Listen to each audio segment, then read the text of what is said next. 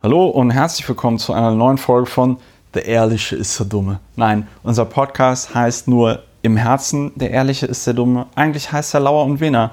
Und das ist ein Podcast über Politik und verschiedene andere Dinge, aber vor allem Dingen über Politik. Und neben mir sitzt der, das habe ich noch nie gesagt, aber ich finde, wir könnten uns heute auch mal ein bisschen loben, auch irgendwie äußerst attraktive Dr. Ulrich Wehner, ähm, seines Zeichens Strafverteidiger äh, in Berlin. Da kann ich nur sagen, danke. Neben mir sitzt ein Wesen, das mindestens genauso attraktiv ist, und zwar ästhetisch wie intellektuell der Publizist Christopher Lauer. Das bin ich. Aber das habe ich, ich habe dir jetzt kein Kompliment gemacht, um äh, auch ein Kompliment zu bekommen, sondern ich finde einfach, vielleicht sollte man, wenn sich alle Leute mehr Komplimente machen und freundlich zueinander sind, vielleicht würden wir dann in einer schöneren Welt leben. Aber äh, wir leben in Berlin und in Berlin sind ja die Dinge oft nicht so schön, wie sie sein könnten, wenn alles funktionieren würde. Ja, Ulrich, bevor wir das jetzt hier in die Länge ziehen und die Hörerinnen und Hörer sich wieder darüber beschweren, dass wir zu lange bei der Einführung, ähm, äh, Einführung, Deutschlands bester Sex-Podcast, bei der ähm, Einleitung, Vorspiel. beim Vorspiel brauchen. Ähm, Ulrich, was machen wir denn in diesem Podcast, Lauer und Wehner, Ja. eigentlich? Bester Sex-Podcast, hast du ja schon gesagt. Ja. Wir sind jetzt seit ganz kurzem, seit etwa 35 Sekunden, das Instrument zum Besserfühlen durch Kompliment. Ja, Und das muss man in dieser schweren Zeit, braucht man etwas, das einem das Leben erträglich macht, nach Möglichkeit erleichtert und erschließt. Und das sind wir. Wir sind das Mittel zum Aufschluss des Lebens, des täglichen Wahnsinns, des wöchentlichen Wahnsinns. Dem möchten wir begegnen, den möchten wir einfach kaputt reden, den möchten wir betrachten, aufschlüsseln in Fakten und Meinungen und Ansichten und dadurch den Alltag bewältigen. Wir sind der Podcast zur Alltagsbewältigung durch Sprache. durch Sprache, genau. Es gibt ja andere Leute, die versuchen zum Beispiel ihren äh, Alltag mit Gewalt zu bewältigen. Und da kommst du dann das. wieder, da kommst du dann wieder ins Spiel. Äh, Ja, genau. Und wenn die das mit Gewalt machen, dann müssen wieder die anderen mit Sprache ran. Denn also das Mittel zur Alltagsbewältigung, beispielsweise auf dem mir bekannten Gebiet der Justiz, ist die Sprache. Die Justiz arbeitet bis heute ohne Bilder. Die Justiz arbeitet auch in den Gerichtssälen, jedenfalls in Berlin, ohne Bilder, die von solchen hochtechnisierten Geräten wie Beamern oder ähnlichem kommen. ja, Ähm, wahrscheinlich ist es allerdings anders als in anderen Institutionen so, dass man, wenn man äh, dort äh, einen Overhead-Projektor haben möchte, die Älteren unter uns erinnern sich, was das ist, ja, dann kein Problem. Den haben wir. den haben wir. Da haben Ja. wir den Vorstandsbereich Overhead-Projektorpflege und ähm, das läuft. Ja. ja ähm, deshalb, also Sprache ist da ein ganz großes Element. Das ist nicht so erstaunlich, aber eben wirklich sehr erstaunlich, fällt mir auch öfter ein und eigentlich jetzt erst auf, äh, sehr erstaunlich, dass, oder sehr beachtlich, dass das Bild äh, überhaupt keine Rolle spielt. In jedem Unternehmen äh, haut man sich irgendwelche Flussdiagramme um die Ja. Ohren, um Abläufe zu erklären. Arbeiten stehen überall. Also im gesamten Landgericht Berlin gibt es wahrscheinlich kein einziges Flipchart. Gab es auch noch nie. Es ist nicht so, dass die abgeschafft sind. Die gab es noch nie. Ja. Und ähm, in vielen gesellschaftlichen und wirtschaftlichen Bereichen visualisiert man die Dinge, hat Kanban-Boards an jeder Ecke und äh, bildet Workflow ab. Also nicht so Aber- in der, in der Justiz, da zählt einzig und allein das Wort. Aber könnte das nicht Alles daran, schwarz-weiß und keine Farbe. Das Ja, aber das wollte ich gerade sagen. Aber könnte das nicht daran liegen, dass auch im Strafprozess äh, trotz seiner Mündlichkeit die äh, Akten, die Ermittlungsakten der Polizei und äh, was die Staatsanwaltschaft da so beantragt und was die Verteidiger dazu schreiben, dass das eine ganz große Rolle spielt? Also ich kann mich nur daran erinnern, ich musste einmal bei so einem, äh, bei so einer Anzeige wegen einer Beleidigung, die ich gemacht habe, musste ich mal aussagen. Also nicht die ich gemacht habe, sondern wo ich der Betroffene Die war. Anzeige hattest du gemacht. Ich habe die Anzeige gemacht, genau. Nicht die Beleidigung gemacht. Nicht die Beleidigung gemacht. Aus dem Alter bin ich glücklicherweise raus. Da ähm, musste ich dann tatsächlich nach München fahren und dann haben da aber auch alle, der Richter und, und auch der Staatsanwalt, alle haben dann da vor so, ja, so Akten gesessen und die ganze Zeit geblättert, wenn ich irgendwie gesagt habe, ja, und dann habe ich das gemacht und dann wurde mir diese Beleidigung geschrieben. Liegt das vielleicht daran? Das war jetzt nur so sehr spontan, weil du gesagt hast, es gibt keine Overhead-Projektor, äh, es gibt keine Beamer und man benutzt nie irgendwie einen Flipchart oder sonst irgendwas. Ja, das hat- Liegt das die das daran, dass Gründe. ja, Und die Gründe sind äh, wahrscheinlich diejenigen, äh, der Grund ist, einer der zentralen Gründe ist, dass das schon immer so war.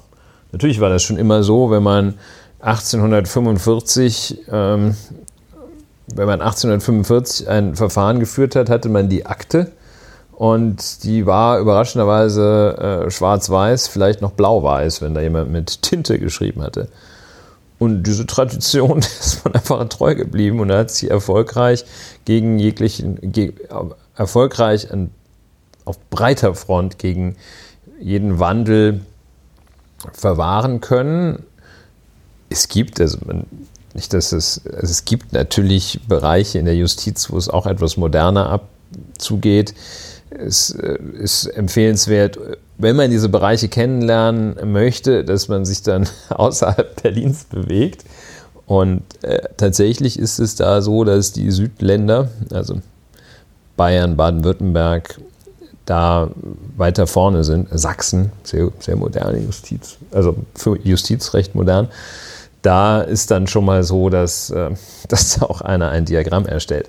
Aber Wow. ähm, so, so, wir sind ja immer noch bei der Frage, was machen wir hier? Wir, wir, wir, wir kommen manchmal auch vom Thema ab. nutzen das Wort, um den Alltag zu erschließen, schauen genauer auf die Dinge, wenn mal wieder so ein großer Aufreger ist. Aktuell ist kein ganz großer, kein ganz großer Aufreger. Jedenfalls habe ich ihn nicht entdeckt und du, wenn ich das richtig sehe, auch nicht. Außer den Aufregern, die immer sind.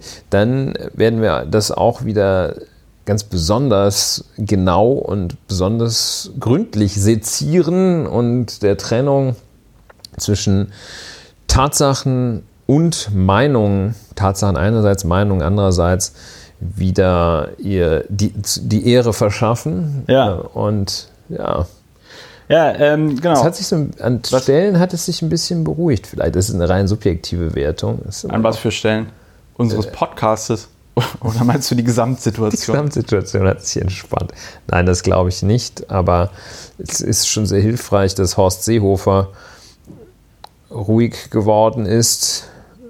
Ich glaube, also wenn du, wenn ich da drauf gerade einsteigen würde und das ähm, ist ja das, was du, glaube ich, versuchst mit, es hilft schon, dass Horst Seehofer ruhiger geworden ist, was du versuchst damit zu beschreiben. Ähm, ich meine zumindest, und da reden wir ja auch später drüber, dass in der Medienberichterstattung jetzt so ziemlich bei allen Journalistinnen und Journalisten angekommen zu sein scheint, dass es sich bei der AfD, der sogenannten Alternative für Deutschland, um eine durch und durch rechtsextremistische Partei handelt, die genauso schlimm oder noch schlimmer als die NPD ist. Und dass es zwar noch immer in Teilen der Medien so eine bizarre Faszination mit der AfD gibt, ich zumindest habe aber den Eindruck, das nimmt immer mehr ab. Also zumindest bei Journalistinnen und Journalisten, die für ernst und seriös äh, genommen werden wollen. Das, was will ich damit sagen? Trotzdem wir jetzt diese etwas bizarre Diskussion über Meinungsfreiheit hatten, die ja auch immer von gerade Rechtsextremen wie eine Monstranz vor sich hergetragen wird. Es werden nicht mehr so schrille Debatten geführt im Moment wie noch vor, oh Gott, das war tatsächlich im letzten Jahr. Im letzten Jahr war das berühmte Pro und Contra in der Zeit oder soll man es sein lassen? Ja, ich hoffe auch. Es gibt Hoffnung. Wir sind ja auch der Podcast der Hoffnung. Der Podcast der Hoffnung, ja. Das Podcast ist, das ist der geil. Hoffnung. Ja, Lauer und Wiener, der Podcast, ja. Der Podcast der Hoffnung. ja. Ja, das wäre in der Tat. Müssten wir mal überlegen. Der Podcast der Hoffnung hat die Hoffnung, formuliert die Hoffnung, dass da in ein, eine Art des Umgangs mit der sogenannten AfD sich herausbildet, dass also ähm, sich das zum einen ähm, nicht mehr eignet zur Provokation, dass sich das etwas totgelaufen hat. Ja. Da nicht jedes Mal wieder, ist ja auch langweilig. Immer wenn die irgendeinen Mist bauen, schreien alle, das darf ja nicht sein. Und äh, dass sich dann da auch gezeigt hat, wie, wie, wie liederlich die einfach sind, wie unseriös und liederlich, abgesehen von ihrer, von ihrer üblen Gesinnung und ihrer üblen Rechtsradikalität und ihrem Neonationalismus, dass sich aber auch einfach gezeigt hat, dass sie auch so doof sind. Also das soll es nicht verharmlosen. Möglicherweise ist ein bisschen, ein bisschen Ruhe eingekehrt, vielleicht ist es aber auch nur Trügerisch. eine trügerische Hoffnung oder äh, die Peripetie im Drama, der Tragödie. Wer weiß. Ähm, so, ja, das machen wir. Ja. Wir sind der Podcast der Hoffnung. Genau, den Podcast für Hoffnung und der Hoffnung und Hoffnung überhaupt, den könnt ihr auch finanziell unterstützen. Und zwar mit Geld. Das habe ich dadurch angedeutet, dass ich gesagt habe, finanziell. Äh, ich würde mich an dieser Stelle tatsächlich auch freuen, weil ich ja äh, als geschäftstüchtiger Mensch mir überlege, wie kann man zum Beispiel ja auch einen Bedarf möglicherweise bedienen, den es gibt. Liebe Hörerinnen und Hörer, wenn ihr zum Beispiel Interesse an Kleidung habt, die mit Lauer und Wiener Logos bedruckt sind, sagt mir doch mal Bescheid, weil dann würde ich einfach so einen Spreadshirt-Shop einrichten. Das ist mir neulich eingefallen. Wir können da auch Kappen und ähm, äh, Tassen anbieten. Das wäre natürlich zum Angeben vielleicht ganz geil in der Kanzlei, wenn du so eine Kanzlei. Tasse, wenn du so eine Tasse hättest, wo Lauer und Wiener drauf Ja, wir haben jetzt, äh, es gibt ja USB-Sticks, USB-Speicher. Gut, USB-Speicher schon ziemlich out, aber wir arbeiten halt mit Leuten, die das noch machen, ähm, die in äh, EC-Kartenform sind, äh, Chipkartenformat haben. Da kann man so einen kleinen, äh, diese Schnittstelle sozusagen, Ja. kann man ausklappen. Und die wird es demnächst von unserer Kanzlei geben. Das Habt ihr, die schon, habt ihr die schon bestellt? Ja, wir haben ich jetzt- will ich das hab dummerweise- Ich will das jetzt nicht live von. dummerweise habe ich nicht gesagt, äh, Mensch, dann macht doch gleich Lauer und Wiener draus. Ja, äh, vielleicht sage ich. Vielleicht sollte ich das, ich weiß nicht, ob ich das rausschneiden sollte oder so. Also ähm, sagen wir mal so, wenn du das an deine Mandanten und Mandantinnen verteilst, sag ihnen, dass sie da vielleicht nicht so die wichtigsten Sachen auf diese USB-Sticks drauf tun sollen. Oder vielleicht lass dir die USB-Sticks vorher nochmal untersuchen von jemandem vom CCC oder so. Das machen Also wir. ich Das sag mal, es gibt, Das es gibt, ich, es gibt, nein, es gibt tatsächlich, es gibt ja Gründe, warum äh, du, wenn du, weiß ich nicht, auf irgendeine Konferenz im Ausland oder sonst wo hingehst, warum, jede Kon warum jeder Konferenzteilnehmer, insbesondere bei so Wirtschaftskonferenzen, einen USB-Stick geschenkt bekommt. Es hat auch Gründe, warum irgendwelche Unternehmen in, weiß ich nicht, äh, Shenzhen, Volksrepublik China, USB-Sticks herstellst, die du dann äh, als Werbegeschenk für einen Cent das Stück kaufen kannst. Da geht es natürlich darum, dass ausländische Dienste Software auf diese Sticks packen, die dann äh, Rechner infiltrieren. Und da ist der prüfen. Ich bin insofern ganz beruhigt, dass es nicht einen Cent kostet. Äh, ja, ähm, also Entschuldigung, dass ich hier jetzt den Partypooper mache, live on tape. Aber grundsätzlich würde sich. Kommen wir zurück zu unseren Franchise. Genau, kommen wir, kommen wir zurück zu unserem Franchising. Wir würden keinen USB-Sticks machen, es sei denn, ihr wollt das.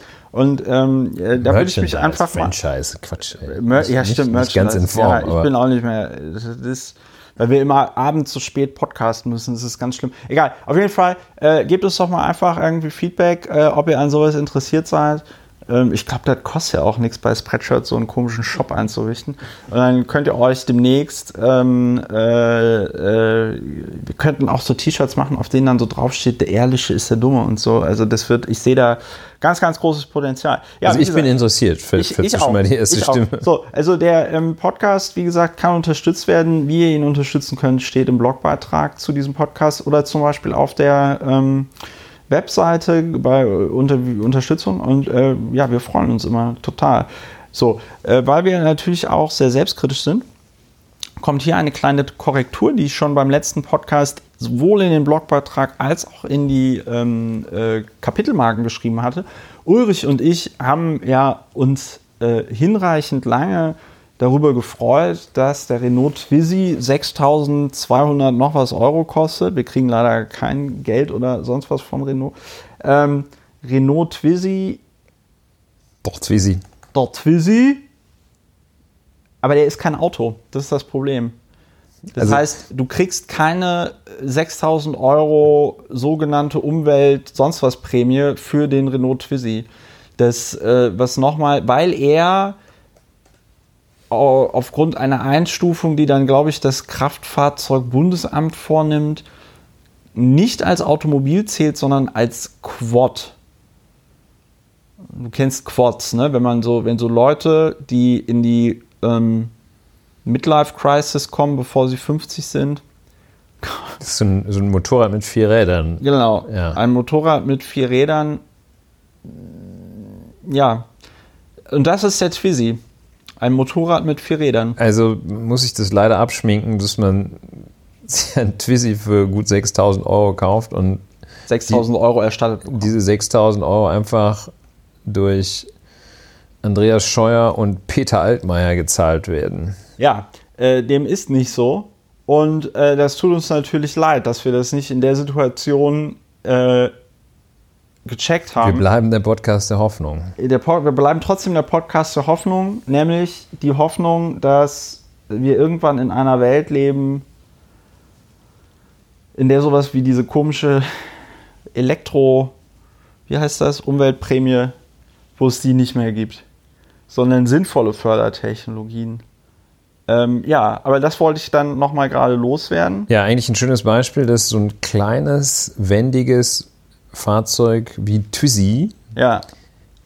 Wir wissen beide nicht, ob Twizy wirklich gut ist, aber es sieht irgendwie sinnvoll aus, dass man mit wenigen hundert Kilo äh, in der Konstellation, in der man sich typischerweise fortbewegt mit einem vierrädrigen Gefährt, äh, nämlich alleine, ähm, dass man damit durch die Stadt fährt. Äh, also mit anderen Worten, es scheint, es sieht so aus, als sei das, was nun zumindest vordergründig erstmal sinnvoll erscheint, gerade nicht gefördert. Und ja. das, was sinnfrei ist, nämlich mit zum Auto, zum Geländeauto durch die Innenstadt zu gurken, ähm, das ein äh, auf der Straße des 17. Juni beschleunigt äh, auf ohne weiteres innerhalb von fünf Sekunden auf 130 Stundenkilometer beschleunigt. Ja. Ja, Schwachsinn, Schwachsinn, Schwachsinn. Aber okay, es geht ja um Richtigstellung und nicht wieder, dass wir uns in Twizy verlieben hier. Ja, obwohl wir schon auch so ein bisschen in Twizy verliebt ja, sind, glaube ich. Ja, also es ist, es ist wirklich. ich kann ja also aus meinem Leben berichten, dass ich eigentlich auch ein Elektrofahrzeug äh, erwerben würde, ja. äh, wenn in der, wenn es möglich wäre, so eine Ladebox zu installieren. Also bei sich zu Hause. Bei sich zu Hause. Aber das musst du dann erstmal da irgendwie ja. Äh, den Leuten klar machen.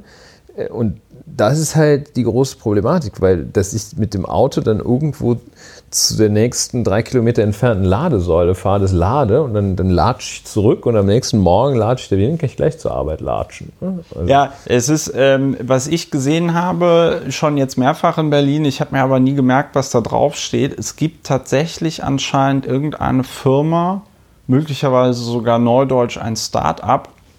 Die haben so Lastenfahrräder und in diesen Lastenfahrrädern befinden sich riesengroße Akkus drin. Die fahren die dann halt bis zu deinem Auto äh, und dann kannst du dein Elektroauto überall aufladen, weil dieses Lastenfahrrad überall stehen kann. Das halte ich aber für eine ähm, ist eine Brückentechnologie, weil äh, das ist natürlich, hast du dadurch, dass das dann nochmal äh, der Akku als Zwischenstation ist, hast du natürlich noch mal mehr Verluste bei der Übertragung. Aber ja, wir, ja, wir äh, machen demnächst noch ein, äh, ein Verkehrs, äh, eine Sonderausgabe Verkehr. Eine Sonderausgabe Verkehr, weil wir sind ja auch Deutschlands bester Sex-Podcast. So, ja, äh, Karneval hat ja jetzt begonnen. Ja, genau. 11.11. 11. Aber äh, bevor, wir, äh, bevor wir über ähm, zu viel Sex und zu viel Karneval reden, Dinge, die ja durchaus auch miteinander zu tun haben, was man weiß, wenn man aus dem Rheinland kommt, reden wir ganz kurz wobei wir beide nicht so richtig wissen, was wir eigentlich dazu sagen sollen, über die Ankündigung, wobei das ist schon eigentlich sehr, sehr lässig gewesen. Also Elon Musk hat gestern bei der, beim goldenen Lenkrad, das ist ja auch eine interessante Art, wie die Axel Springer SE, das weiß ich sogar aus Erfahrung, weil ich ja mal für die gearbeitet habe, wie die Axel Springer SE Politik macht. Sie hat so Zeitungen und Zeitschriften und äh, da gehört zum Beispiel die Autobild dazu. Und wie bringt man dann zum Beispiel jemanden wie Elon Musk, der ja auch mal Werbung für seine Teslas in Produkten der äh, Axel Springer SE schalten könnte, wie bringt man den denn jetzt dazu, mal nach Berlin zu kommen? Na ganz einfach, man verleiht ihm mit der Autobild das goldene Lenkrad und macht dann da schön in den Hallen der Axel Springer SE, da ist es, glaube ich, gewesen, eine so eine Preisverleihung. Und dann gibt es noch so eine Party und dann ähm, ne, unterhält man sich nett mit ihm, äh, beziehungsweise der Vorstand der Axel Springer SE. Und Friede Springer ist auch immer da und alle freuen sich ganz doll. Und Elon Musk geht dann immer in Mustafas Gemüsedöner, kann er im Moment nicht machen, weil er ja abgebrannt ist. Langer Rede, kurzer Sinn. Elon Musk, total lässig, bei der gestrigen Verleihung des Goldenen Lenkrads sagte, ach und übrigens, ich baue so eine Gigafactory in ähm, Brandenburg. Ne? Und nachdem Tesla, wenn ich das richtig verstanden habe, auch in Thüringen so ein Werk bauen wollte, oder liege ich da irgendwie falsch? Habe ich das falsch in Erinnerung? Na, auf jeden Redaktion Fall bauen sie jetzt drum. in Brandenburg und alle sind irgendwie den ganzen Tag heute. Ich habe heute nicht so viel mitgekriegt, weil ich nicht so viel auf Twitter war. Ähm, aber alle sind irgendwie außer Rand und Band. Jetzt zum Zeitpunkt, als wir das aufnehmen, wir sind jetzt, wir haben jetzt so halb neun, ist das noch immer auf der Tagesspiegel Top-Webseitenplatz. Äh, Beim Spiegel.de ist es auf dem Top-Webseitenplatz. Daran sieht man vielleicht auch ein bisschen, dass im Moment nichts Dramatisches in der Welt passiert. Oder zumindest dass wir uns so sehr an die Dramatik der Welt oder dessen, was in der Welt passiert, gewöhnt haben. Ich meine, Australien brennt, Kalifornien brennt, der Amazonas brennt wahrscheinlich auch noch immer. Ja, sicher. Jeden, jedenfalls äh, hier äh, äh, Morales, über den haben wir doch erst äh, ja, Evo, letzte, Evo. ja, über den haben wir doch erst letzte Woche geredet. Ja, Evo ist in nach Mexiko gegangen. Musste ja. jetzt in Mexiko äh, politisches Asyl beantragen, ja. weil er da irgendwie rausgeputscht worden ist. Ähm, also Elon Musk will jetzt in Berlin beziehungsweise Brandenburg so eine Gigafactory bauen und alle sind vollkommen hin und weg. Und das finde ich ist schon ganz geil. Also das muss man Elon Musk bei all seinem Wahnsinn ja auch lassen, dass er Marketing einfach sehr gut kann. Ne? Und äh, dem Autoland der Welt, Deutschland und der deutschen Autoindustrie so, so gezielt auf den Teppich zu kacken, wie er das jetzt getan hat, fand ich schon sehr beeindruckend. Das ist in der Tat sehr, sehr schön, dass er äh, da dann einfach so die, die Schlagzeilen beherrscht, dass ja, was kann man dazu noch sagen? Berlin-Brandenburg äh, kann das ja auch, ich weiß gar nicht, ob das anstelle dieses Flughafens gebaut wird oder daneben. Ähm, ich stelle mir das so vor, dass das da in der, in der Gegend des Berlin-Brandenburg International Flughafens gebaut werden soll. Naja, wenn dann dort, weil dann kann man es wahrscheinlich, wenn dieser Flughafen mal irgendwann funktionieren sollte, kann man da natürlich dann auch Dinge in Flugzeuge packen und sie um die Welt fliegen. Ne? Ja, also das genau, das, ich stockte so, weil mir ein Gedanke noch, äh, was ist denn, weißt du, was eine Gigafactory ist? Also das Äh, muss man ja doch, so doch eher in also Anführungsstrichen eigentlich- nennen wahrscheinlich. Eigentlich, eigentlich weiß ich das nicht. Das ist so eine Fabrik, da sind auf dem Dach ganz viele Solarzellen drauf. Und ähm, in der Fabrik werden, glaube ich, Teslas zusammengebaut. Wenn ich das richtig verstehe. Ja, aber äh, klar, äh, aber Gigafactory, äh, ja, das heißt einfach so. So, der, dieser Begriff, der Ja, das ist sowas. wundert dich nicht. Ja, schon, aber ich buche das bei mir, weil ich halt da einfach sehr, ähm, ich buche das dann halt unter, ähm, unter Dings ab, unter Marketing. Ja, Also ich weiß jetzt nicht, was du dann noch von mir hören willst.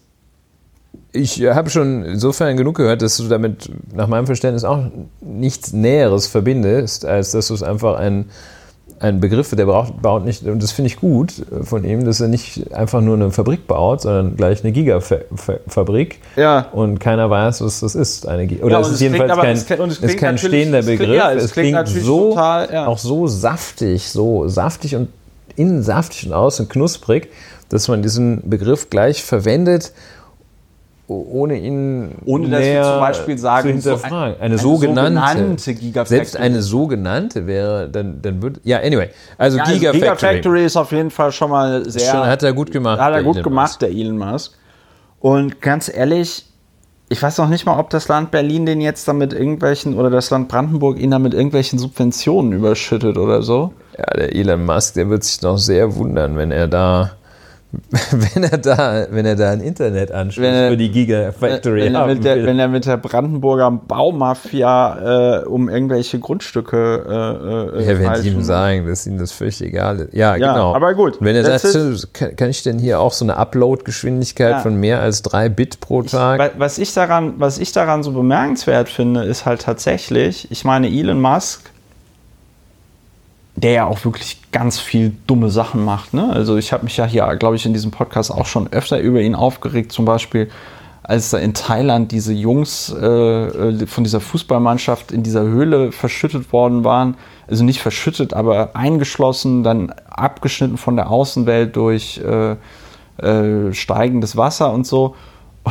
Und Elon Musk dann da tatsächlich hingefahren ist, vor Ort war, alle Helfer beim, bei den Bergungsarbeiten ähm, behindert hat.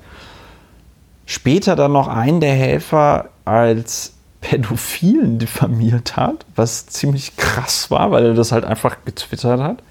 Ähm, wobei ich habe das nicht weiter verfolgt, aber ich gehe davon aus, dass die sich wahrscheinlich außergerichtlich geeinigt haben. Also das ist natürlich, da will natürlich jeder Anwalt von äh, San Francisco bis New York, will dich dann natürlich vertreten, wenn du von Elon Musk so beleidigt wirst. ja.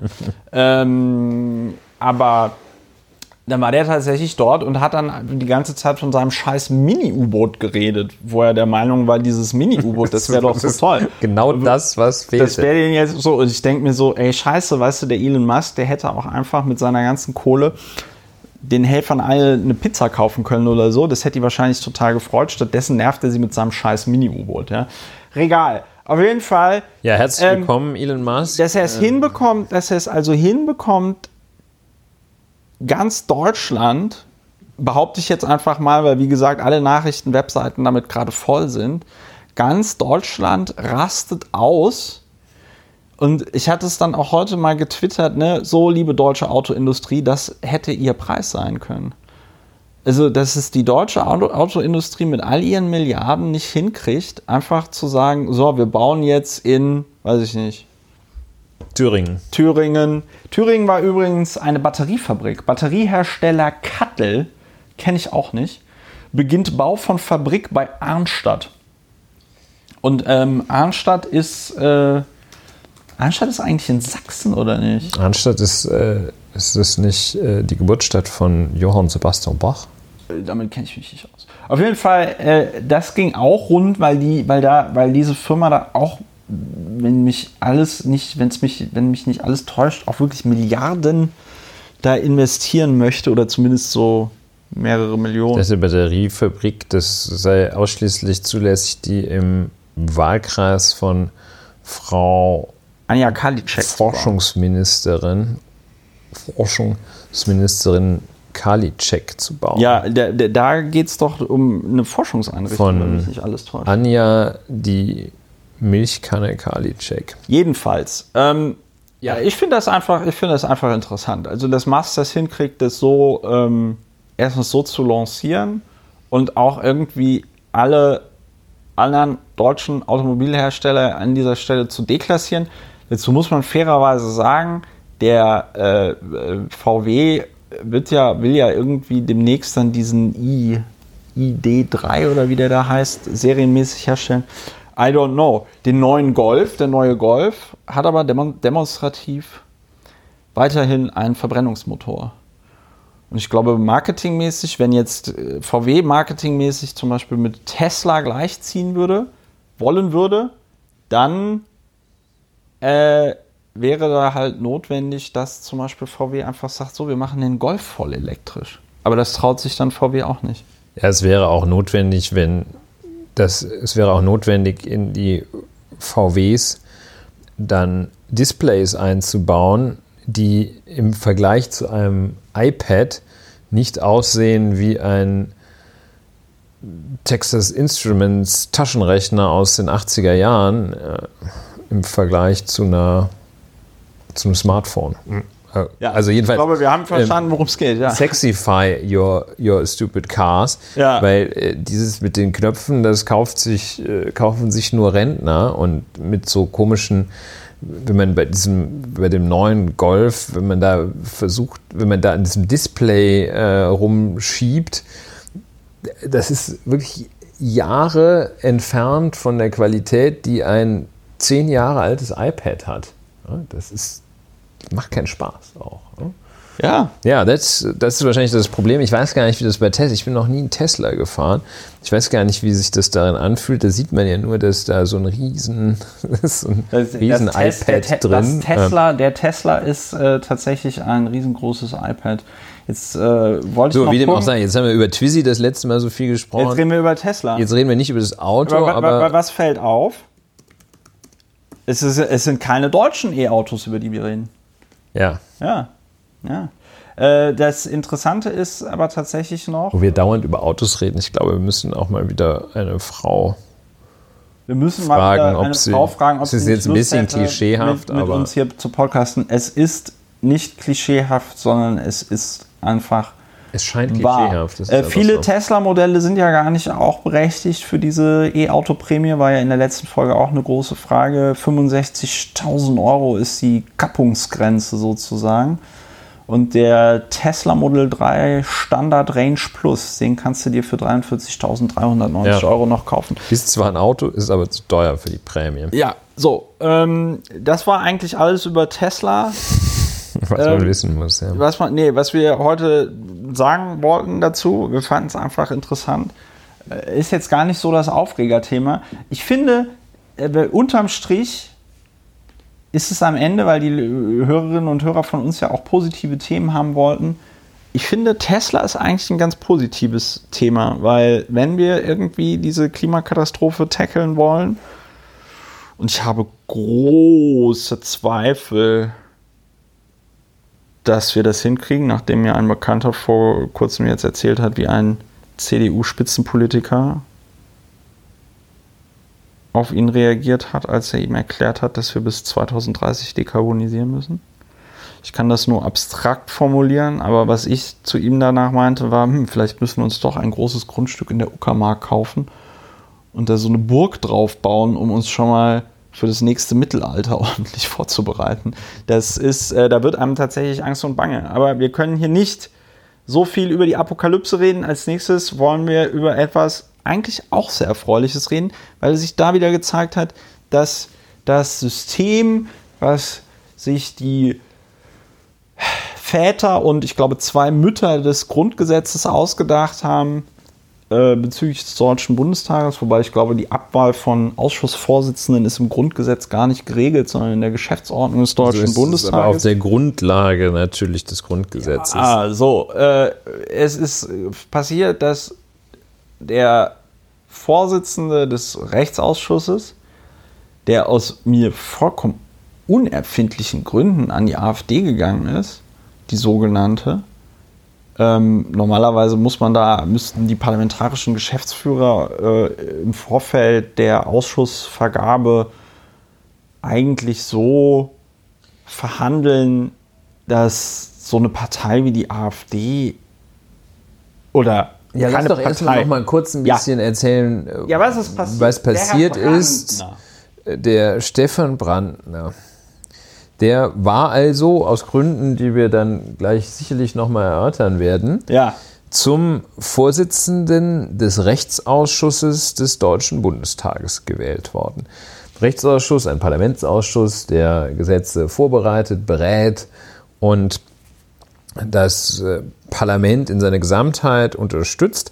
Der Rechtsausschuss, einer der zentralen, der wichtigsten Ausschüsse des Deutschen Bundestages. Das soll die Bedeutung anderer Ausschüsse nicht schmälern, aber der für Sport, äh, den halten manche für wichtiger, aber der ist halt nicht so wichtig wie der Rechtsausschuss oder der äh, Auswärtige Ausschuss. Ähm, das sind äh, wichtige Ausschüsse. Da jedenfalls Josef, äh, Stefan Brandner, ein Nordrhein-Westfale, glaube ich sogar, wenn ich das richtig gehört habe, ähm, Anfang 50 äh, Jurist, wurde also in diese seriöse, wichtige, als solche angesehene Position gewählt von den Ausschussmitgliedern.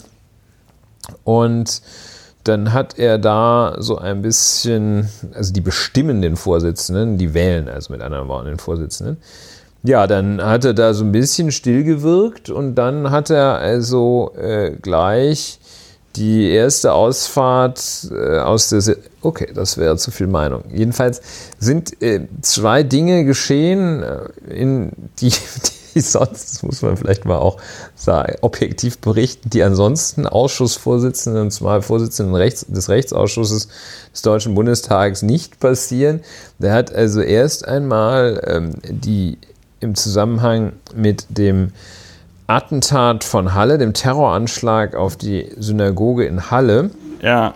hat er einen, einen Tweet retweetet, in dem es hieß, also in dem Tweet, den er weitergeleitet, den er retweetet hat, äh, hieß Thüringen. es. Thüringen. Brandner kommt aus Thüringen. Aus Thüringen? Ja. Das ist erstaunlich. Ähm, das ist erstaunlich. Also er hat geretweetet nach dem Anschlag? Er hat nach dem Anschlag äh, einen Tweet retweetet, in dem es der, der, äh, der fragte, äh, warum Politiker mit Kerzen in Moscheen und Synagogen rumlungerten, wenn doch die Opfer des Anschlags letztlich eine Deutsche bzw. ein Biodeutscher gewesen seien. Ja. So. Das ist eine und dann hat. Was wir natürlich, das muss man hier schon bewerten, absolut indiskutabel und geschmacklos finden. Erstens den Tweet und zweitens natürlich es zu retweeten, ne? Ja. Ja, ich finde es nur wichtig, das dass man es auch nochmal sagt. Jetzt ja eine, das ist ja schon eine Bewertung. Ich dachte, das äh, würde sich selber bewerten. Ähm, also, ja, äh, gut. Aber es ist sicherer, das auch nochmal zu bewerten.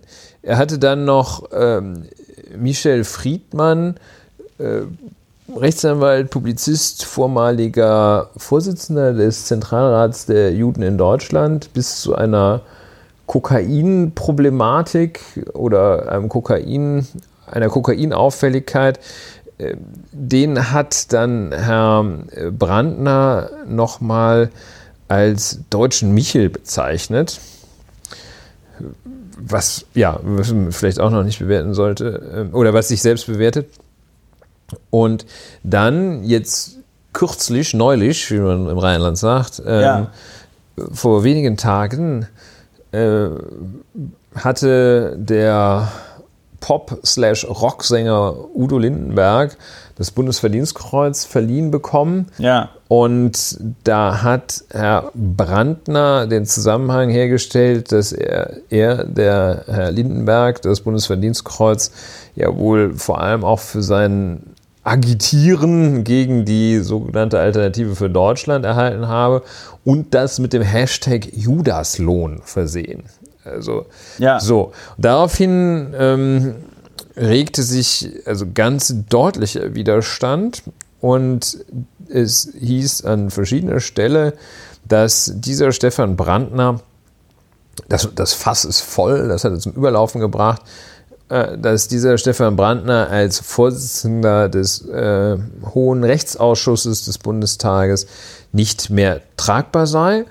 Und dann hat dieser Ausschuss äh, sich mal kurz ein bisschen geschüttelt und zusammengesetzt und haben sie ihn heute abgewählt. Und das ist ein Vorgang, der in der 70-jährigen Geschichte des Deutschen Bundestages einmalig ist. Erstmalig, dass ein Ausschuss seinen Vorsitzenden abwählt und äh, also abwählt, rausschmeißt einfach. Ne? Und äh, ja, dann gab es so eine Pressekonferenz, äh, die völlig, äh, völlig ausge, ich hatte das Wort entartet, das passt aber jetzt nicht so. Ja, nee. Die, die, die, also irgendwie eine absolut bizarr groteske Pressekonferenz, bei der äh, links Frau Weidel, in der Mitte Stefan Brandner und rechts Alexander Gauland standen. Kann man leider nicht so genannten sagen, ne? Die heißen ja so. Nein, also sie standen da so, Entschuldigung. Die standen da so. Äh, ja. Die standen da und haben sich nur so, so, so dämlich, äh, nur so, haben also nur so auf, auf, Fragen der Journalisten haben die nur, und das ist jetzt keine Bewertung, auf, auf Fragen von Journalisten haben die ganz abfällige Sachen in so, so eine Alltagssprache gesagt. Was ist das denn für ein Quatsch? Und schon wieder so eine dumme Frage. Und äh, da standen die da und haben sich also so, ja, haben sich so ein bisschen, äh, ja, ein bisschen mit Dreck geschmissen, weil, ja. So, also, das so ein bisschen zum Ablauf. Ja. Ne? Ich hatte heute Morgen, als ich am Reichstag vorbeilief, äh, Quatsch, am Reichstag, ja, am Marie-Elisabeth Lüders Haus, äh, kam mir tatsächlich, das war mir, wurde mir aber erst später klar, stieg Herr Stefan Brandner dort aus einer Limousine des Fahrdienstes des Deutschen Bundestages. Ja. Er ist mir als erstes aufgefallen, das habe ich da noch nie gesehen, dass er hinten ausstieg. Weil eigentlich da, wo, wo Kameras und so sein können, da, da, da setzt sich niemand, der als volksnah gelten will, hinten ins Auto. Ähm, fand ich schon auffällig und er grinste so. Und daran ist ihm eigentlich aufgefallen. Und daran, dadurch blieb mein Blick an ihm hängen, weil er so grinste um 7.30 Uhr heute Morgen. Und dann dachte ich, Mensch, den hast du kürzlich gesehen, das war Stefan Brandner. Das ist jetzt einfach nur ähm, überflüssige Information, die ich aber trotzdem loswerde. Aber ich finde das gar nicht so überflüssig. Ähm, ich frage mich halt tatsächlich, warum man. Aber gut, vielleicht hat er gerade was Lustiges gelesen oder so. Das sind jetzt Spekulationen. Ja, ich glaube, das war. Ja, jetzt gehen wir in, die, in den spekulativen Bewertungsteil. Opinionen, Meinungsteil. Ja. Ähm, ich, so, ich, also. Ja, und ich, ich würde. Fang doch mal an. Achso, genau. Ich würde Was sagt dir dieser Vorgang? Mir, mir sagt dieser Vorgang folgendes: dass. Und das ist jetzt quasi der Take den wahrscheinlich niemand so richtig erwartet hat, aber ähm, dafür als, als Historikerin. die Leute. Ja, als Historikerin ist mir das natürlich total wichtig, äh, darauf hinzuweisen. Ich finde es gut, natürlich, dass so jemand wie Stefan Brandner nicht mehr Vorsitzender des Rechtsausschusses des Deutschen Bundestages ist diese Vorsitzende Position, und das hast du vollkommen richtig gesagt, ist erstmal sehr wichtig. Du vertrittst als Vorsitzender des Rechtsausschusses ja auch den Bundestag teilweise nach außen. Ne? Also es gibt so Ausschussreisen oder zum Beispiel ähm, trifft man sich auch mit, Parlamentar mit Parlamentarierinnen und Parlamentariern aus anderen Bereichen, äh, aus anderen Ländern nicht nur Bundesländern, sondern auch halt, weiß ich nicht, EU, Ausland und Ausland, Ausland, ja.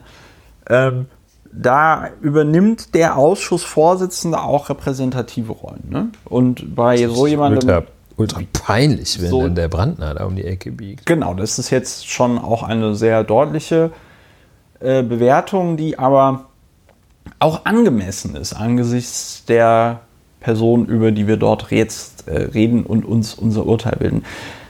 Die Abzüge, sag ich mal, in der B-Note gibt es in meinen Augen für den Deutschen Bundestag dafür, dass Stefan Brandner überhaupt gewählt worden ist. Weil äh, ich lese jetzt mal hier einfach vor eine Schlagzeile der Süddeutschen Zeitung aus dem Jahre 2018 und zwar vom 31. Januar. Das war nämlich der Tag, an dem Stefan Brandner zum Vorsitzenden Rechtsausschuss gewählt worden ist. Und da schreibt die äh, Süddeutsche Zeitung, die AfD, Ausschussvorsitzenden sind inakzeptabel. Und da geht es dann nämlich auch darüber, wie äh, sich Stefan Brandner im äh, Thüringer Landtag geäußert hat, wo er dann vorher Mitglied war, wo er 32 äh, Ordnungsrufe kassiert hat als ehemaliger Landtagsabgeordneter, und da weiß ich ja jetzt auch, dass es dort einige Hörerinnen und Hörer gibt, die das doof finden, wenn ich das die ganze Zeit sage, da kann ich nur erwidern, da müsst ihr jetzt durch. Ja? Ähm, als ehemaliger Landtagsabgeordneter kann ich sagen, das ist schon ziemlich schwierig, einen Ordnungsruf zu kriegen. Das Berliner Abgeordneten. Man kann nicht sagen, dass du es nicht versucht hättest.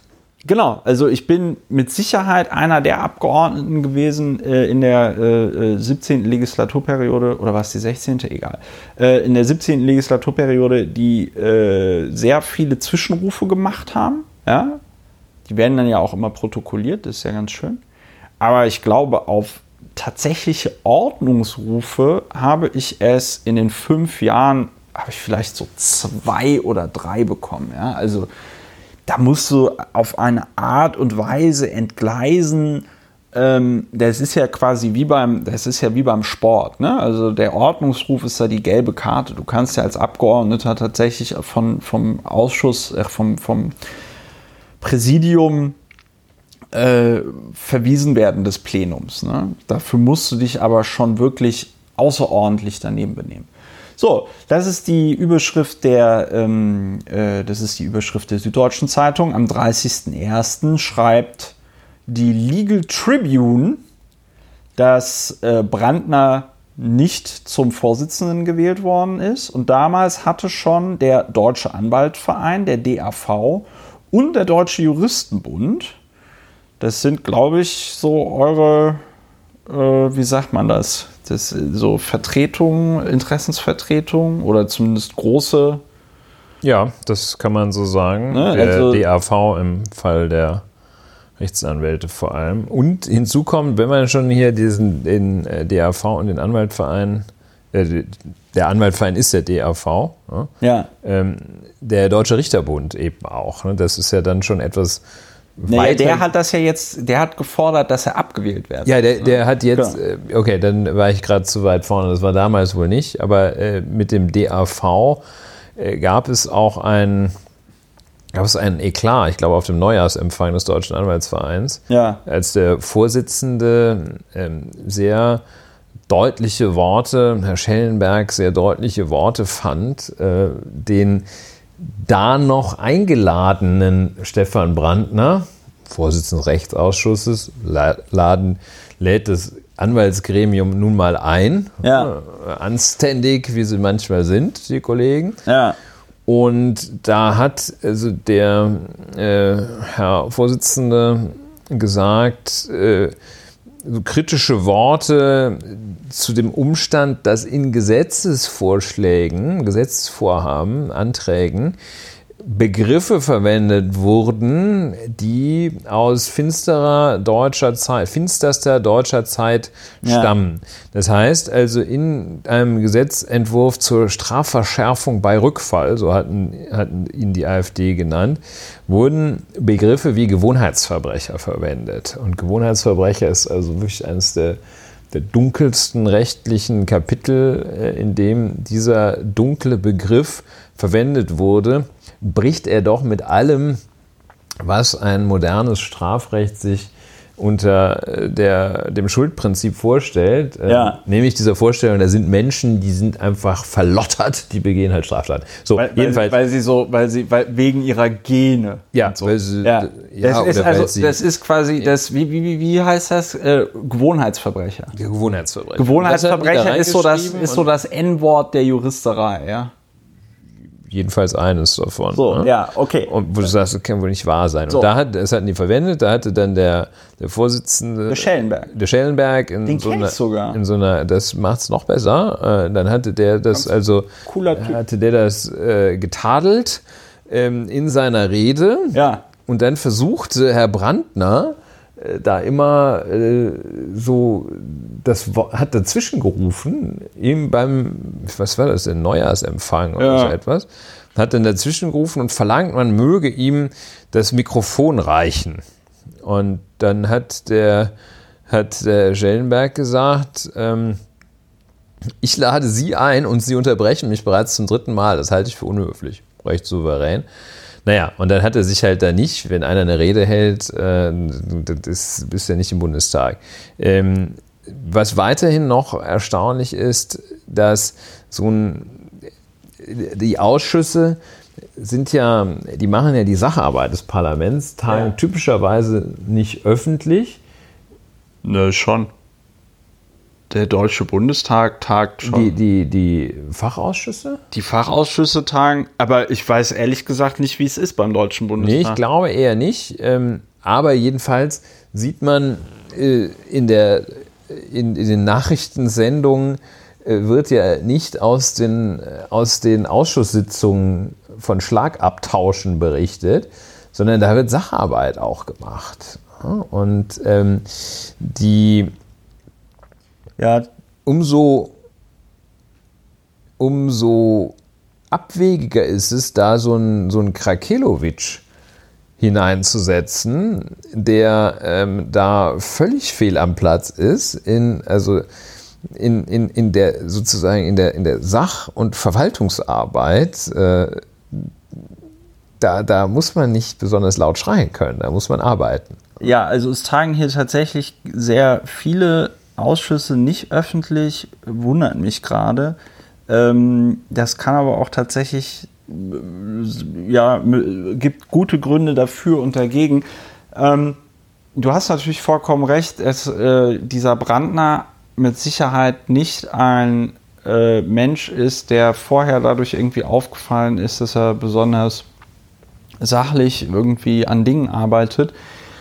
Ich Und kann die eben so ein ja. Ausschuss wäre einfach eine Gelegenheit oder es ergibt keinen Sinn, in so einen Ausschuss jemanden zu setzen, der ähm, besonders, jetzt mal unabhängig von dieser unerträglichen Richtung, aber der besonders polarisieren kann.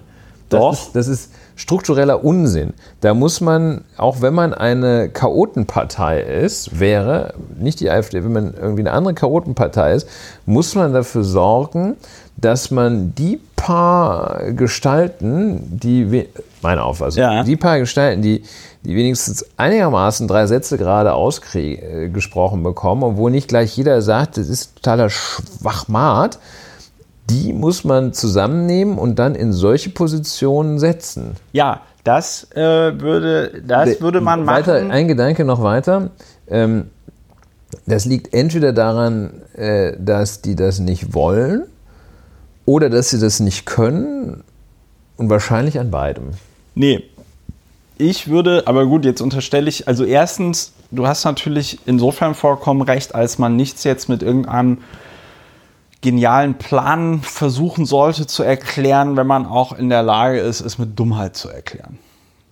Ne? Also wenn, wenn du, wenn du in der, wenn der, wenn Ja, ich glaube, das man- ist wirklich auch bevor man jetzt Unfähigkeit. anfängt, da bevor musst man du jetzt- erstmal schaffen, da aus Genau, dem Ausschuss bevor man, raus. Bevor man jetzt, bevor man, bevor man jetzt anfängt, sich darüber Gedanken zu machen, ob die AfD fünfdimensionales Schach spielt, ist es tatsächlich, glaube ich, angebracht, einfach davon auszugehen, dass sie einfach zu blöd sind. Doof und Gle unfähig. gleichzeitig muss man natürlich sagen, dass, und das ist ja auch ein Merkmal faschistischer Bewegungen, die wollen natürlich kein, und das haben die Nationalsozialisten in den äh, Ende der 20er, Anfang der 30er Jahre ja auch so formuliert, die wollten keinen Stein auf dem anderen lassen. Die wollten das bestehende System einfach zertrümmern.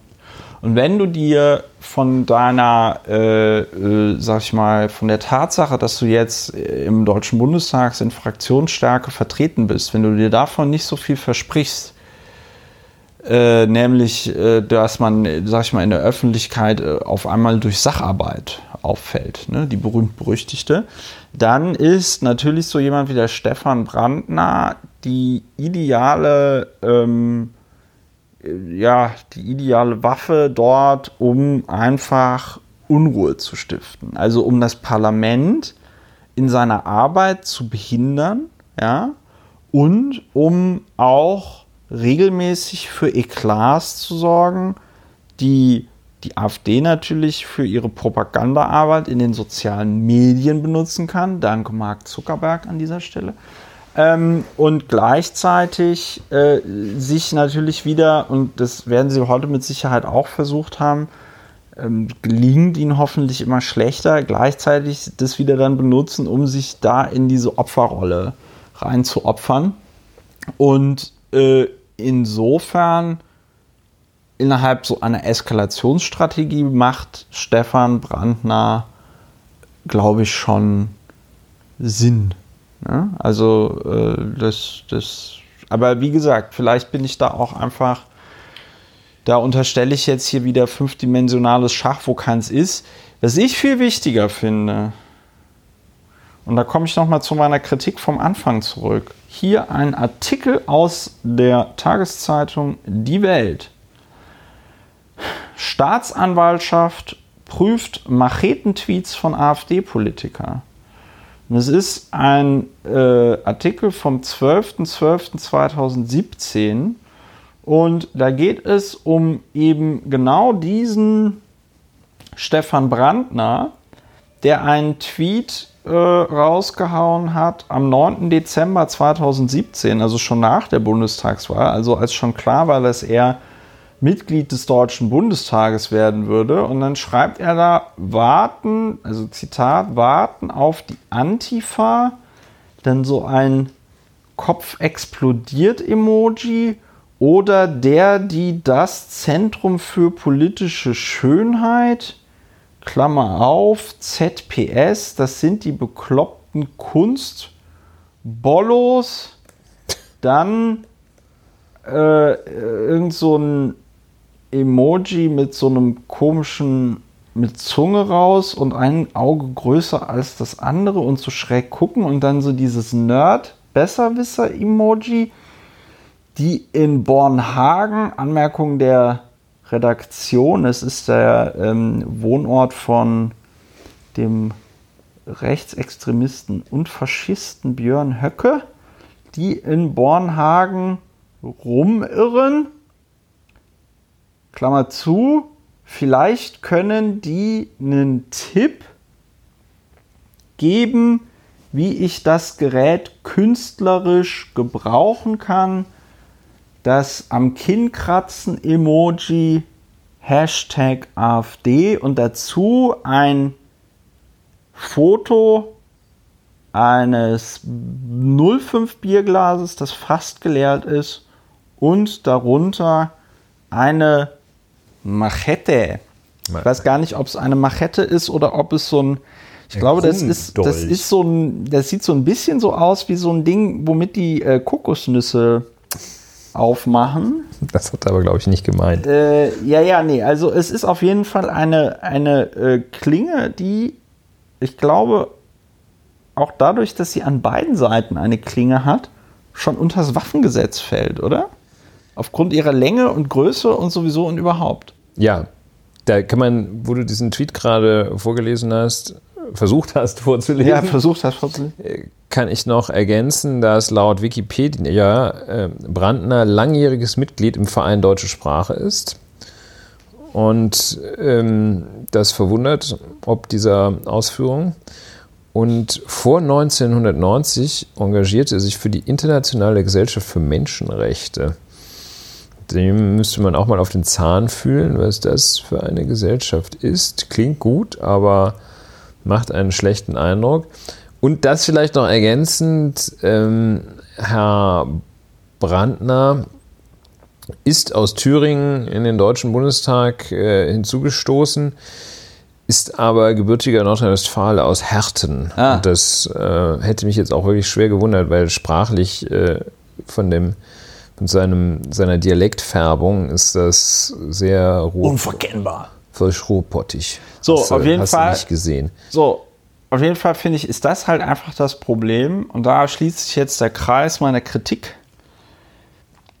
dass äh, also diese Vorstellung, man könnte mit der AfD, man könnte ihr, weiß ich nicht, sie entzaubern oder mit ihr parlamentarisch so umgehen wie mit anderen Parteien. Das, das ist halt alles, das, das ist halt alles Quatsch, das ist halt Irrglaube, sondern das Einzige, was da in meinen Augen tatsächlich hilft, ist, wenn die ganz brutal ausgegrenzt werden. Und wenn man im Zweifelsfall auch einfach auf die Gepflogenheiten der Geschäftsordnung des Deutschen Bundestages scheißt oder die Geschäftsordnung des Deutschen Bundestages so anpasst und einfach sagt so, nee Leute, dann gibt es halt für die AfD keine Ausschussvorsitzenden. Äh, ähm, äh, also ich glaube, dass die, da müsste man sich jetzt natürlich nochmal die Rechtsprechung auch des Bundesverfassungsgerichtes zu den Rechten Opposition angucken, aber ich kann mir nicht vorstellen, dass die, äh, dieses Recht auf effektive Oppositionsarbeit, das ja in den Landesverfassung drinsteht und mit Sicherheit deswegen auch im äh, Grundgesetz drinsteht, ähm, dass das unbedingt daran geknüpft ist, dass die äh, Parteien, dass die Fraktionen im Deutschen Bundestag Ausschussvorsitzende stellen. Ja, also ich weiß, dass ich dich jetzt nicht überzeugen werde mit dem, was ich in Kürze sage. Und ich will auch nur den Widerspruch anmelden. Ich erwarte nicht, dass du am Ende sagst, ja Mensch, äh, dann sehe ich das jetzt auch anders.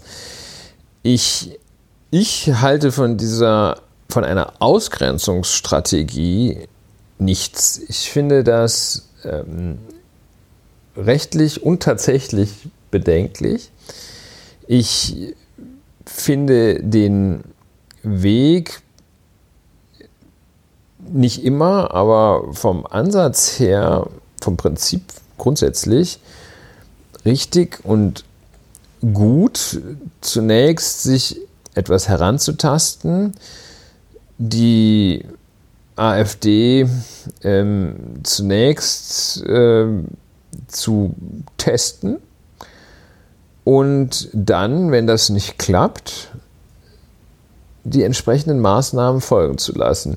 Insofern finde ich, dass diesen Vorgang, also ich meine, vielleicht siehst du mehr als andere und siehst es früher, äh, aber ich finde einen solchen Vorgang, finde ich ausgesprochen wertvoll, wo man dann gesagt hat, okay, dann versuchst du es mal ähm, und dann feststellt, es geht nicht und ihn dann rausschmeißt. Das ist mir persönlich lieber und ich finde es auch von der, von der Wahrung der Rechte her besser. Wenn sich jemand dann nicht bewährt, dann, dann, dann wird er halt ausgegrenzt, aber nicht von vornherein. Ja, gut, also. Äh, Wie gesagt, ich, ich will es einfach. Ich, nein. Mir wäre es auch recht, wenn wir es einfach so hinstellen. Nein, ich, ähm, ich würde, weil wir ja bei, in der letzten schönen Folge schon festgestellt, ich meine, alle Folgen sind schön, aber die letzte war auch sehr schön. Ähm, wie wir ja in der letzten Folge schon festgestellt haben, sind wir ja ein, äh, wie war das nochmal, das Wort komplementär. Komplementär. Wir sind hier ein komplementärer Podcast. Der, der komplementären Kommunikation. Wir, wir kommunizieren komplementär, das heißt, wir ergänzen uns beide gegenseitig. Wir sind hier gar nicht so sehr auf Konfrontation ausgelegt. Ähm, jetzt kommt das Aber. Nee, noch nicht mal Aber. Das heißt, äh, ich gestehe, was heißt gestehe? Ich, ich, ich kann verstehen, warum du diese Position so einnimmst, wie du sie einnimmst. Und das klingt jetzt natürlich wieder extrem arrogant, aber dein Vor Verweis auf vielleicht siehst du mehr, trifft dann, glaube ich, das Problem, was ich damit habe, ganz gut, weil ich mir natürlich diesen Tweet angucke, mir angucke, wie die, wie die AfD agiert und mir dann zumindest sehr, sehr sicher bin. Ich würde das jetzt nicht in Prozenten angeben, wie äh, es Leute gibt, die in der Lage sind, das Prozessrisiko für die. Ja, der Dr. Äh, Scheuer. Für, für Herrn Dr. Scheuer in Prozent anzugeben. Aber ich würde halt tatsächlich. Also, mir ist klar, bei jemandem wie Stefan Brandner, dass das mit einer seriösen parlamentarischen Arbeit nicht funktionieren kann, wenn der in den Rechtsausschuss gewählt wird. Aber gleichzeitig habe ich natürlich Verständnis dafür, wenn Leute, die möglicherweise nicht so da drin sind, wie ich zum Beispiel, die sagen, na ja, gut, vielleicht benimmt er sich ja dem Amt angemessen. Es gibt ja auch tatsächlich Situationen, wo Leute an den Positionen, die sie einnehmen, wachsen.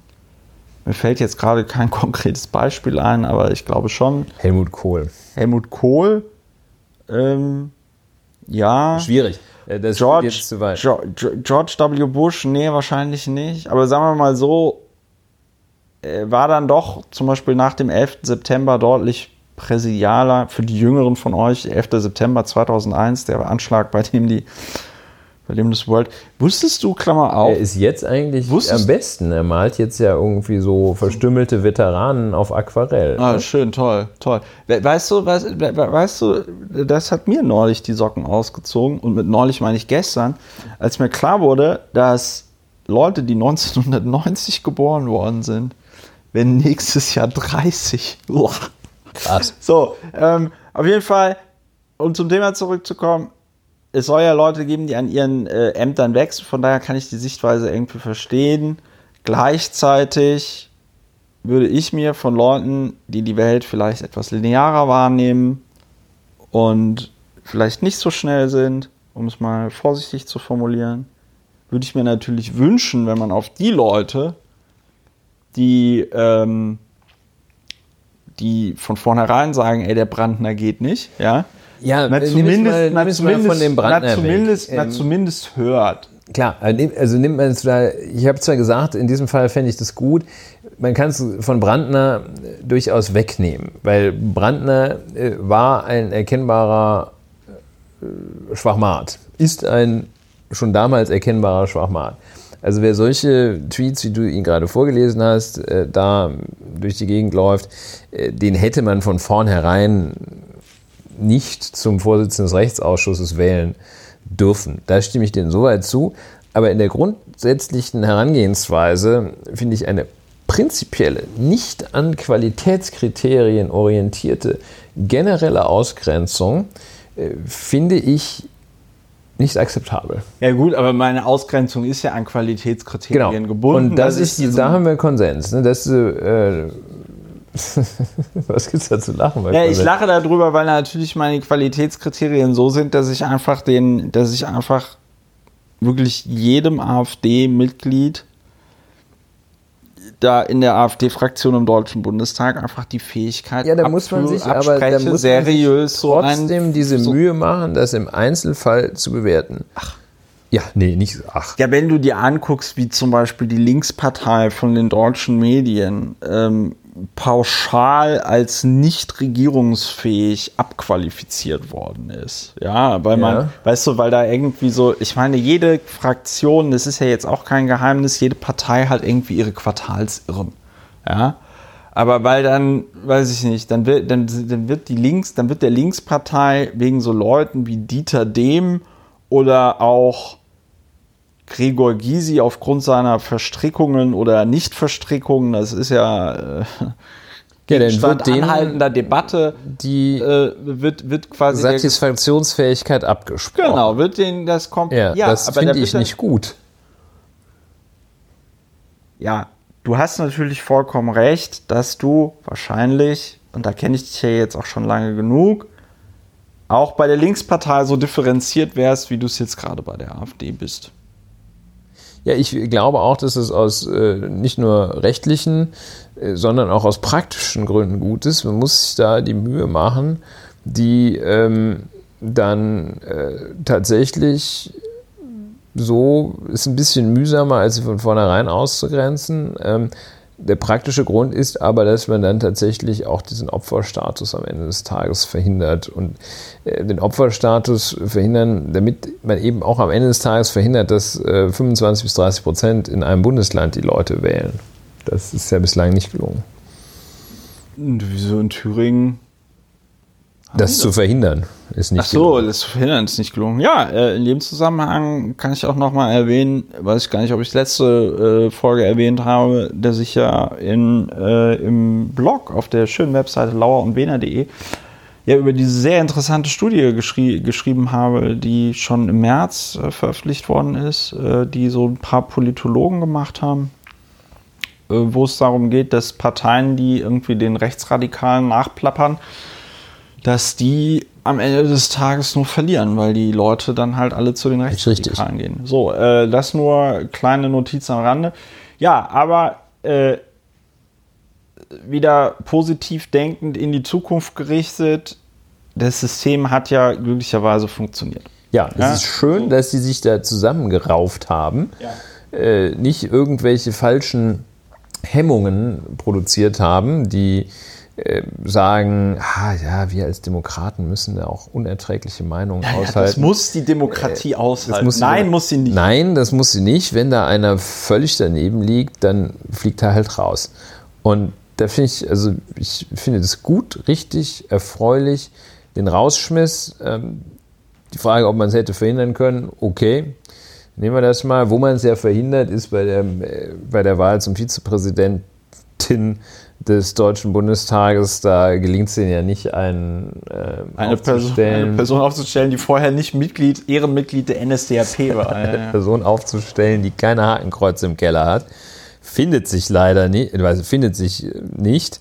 Ja, und ich hoffe, dass das langsam, dass sie langsam durch sind. Ich stelle mir auch immer vor, wie die sich die sich insgeheim auch so ärgern, wenn, wenn, wenn schon wieder weniger Geflüchtete nach Deutschland kommen. ja. Ah, ja, aber deswegen, aber deswegen hat ja der, ähm, ich will immer sogenannte, deswegen hat der sogenannte Alexander Gauland, sogenannte Alexander Gauland. deswegen hat der sogenannte Alexander Gauland ja schon vor wenigen Wochen äh, verkündet, dass das neue äh, Feindbild der AfD ähm, dass das jetzt quasi Greta Thunberg und die ökologische Bewegung ja, ist. Ja, genau. Das und ähm, Euro, da, da, genau. Euro über Geflüchtete über, oder Menschen, die nicht seit, äh, seit Karl dem Großen Jahren hier leben. Hier wohnen, ja?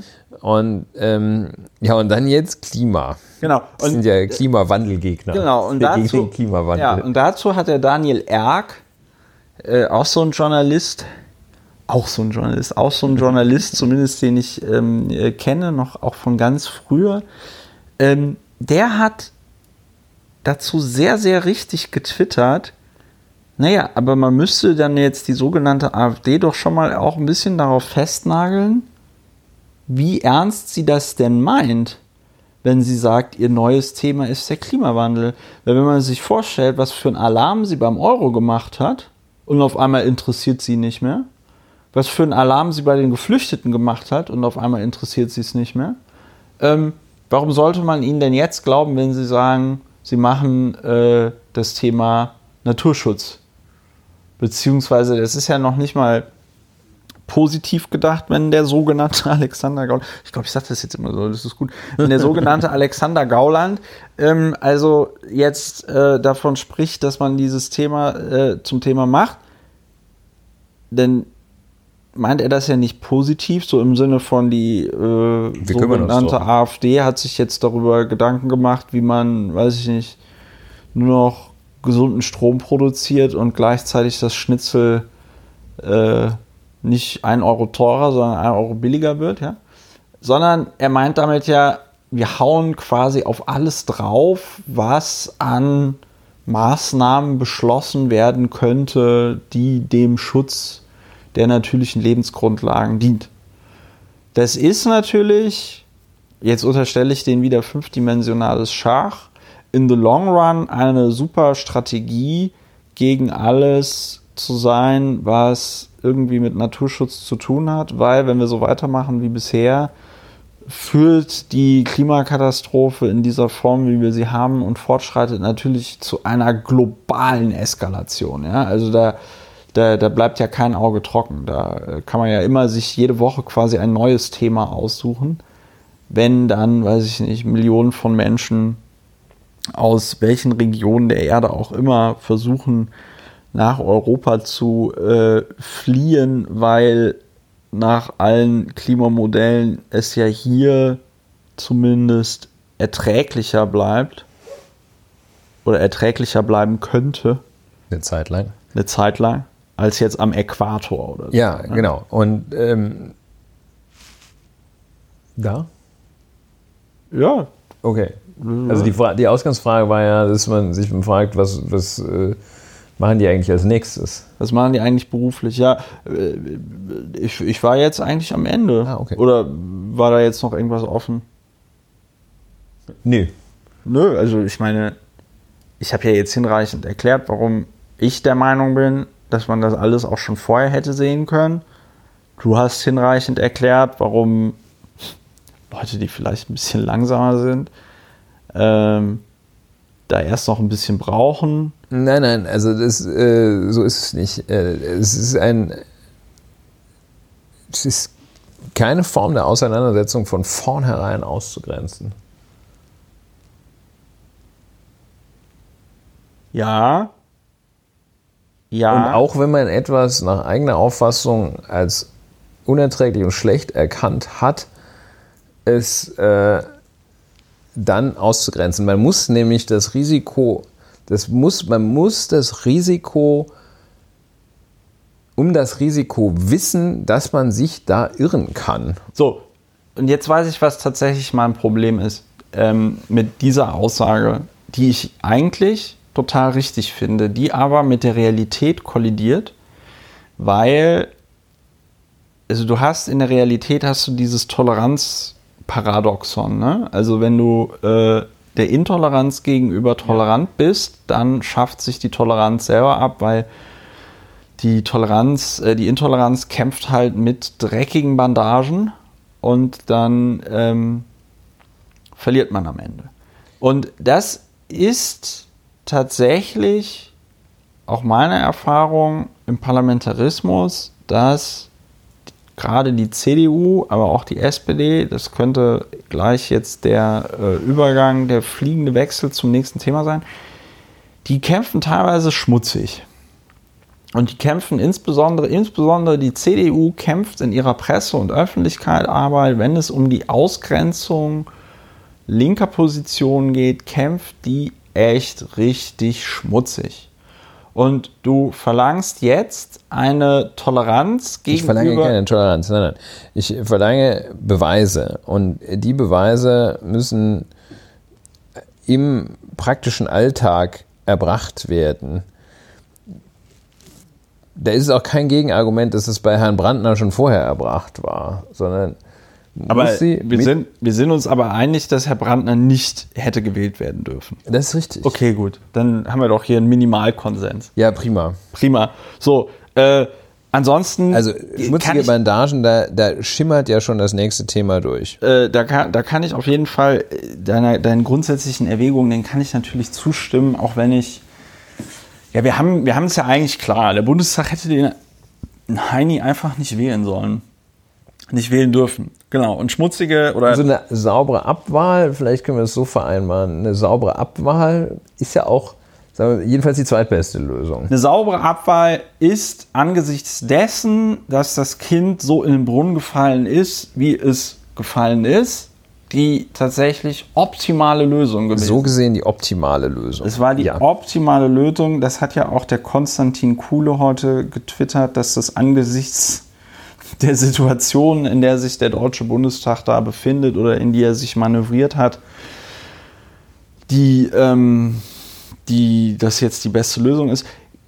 Gleichzeitig muss ich sagen, haben ja auch zwölf Mitglieder des Deutschen Bundestages, die Mitglieder des Rechtsausschusses sind, den Herrn Brandner, den sogenannten Herrn Brandner, äh, nicht gewählt. Also sie haben mit Nein gestimmt. Ja. Die fühlen sich natürlich heute besonders gut, weil sie ihren anderen Kolleginnen und Kollegen ein sehr dickes, habe ich doch gesagt, aufs Brot schmieren können. Siehst du. Gut, aber wir kommen zu einem anderen Thema, das, äh, was meintest du mit dreckigen Bandagen, wenn wir jetzt beim nächsten Thema? Ich glaube, du wolltest darauf hinweisen, dass im Berliner Abgeordnetenhaus. Ja, darauf wollte ich nämlich tatsächlich hinweisen, weil wir wollten ja heute mal ein bisschen schneller fertig werden. Jetzt haben wir schon eine Stunde 20 Minuten gepodcastet.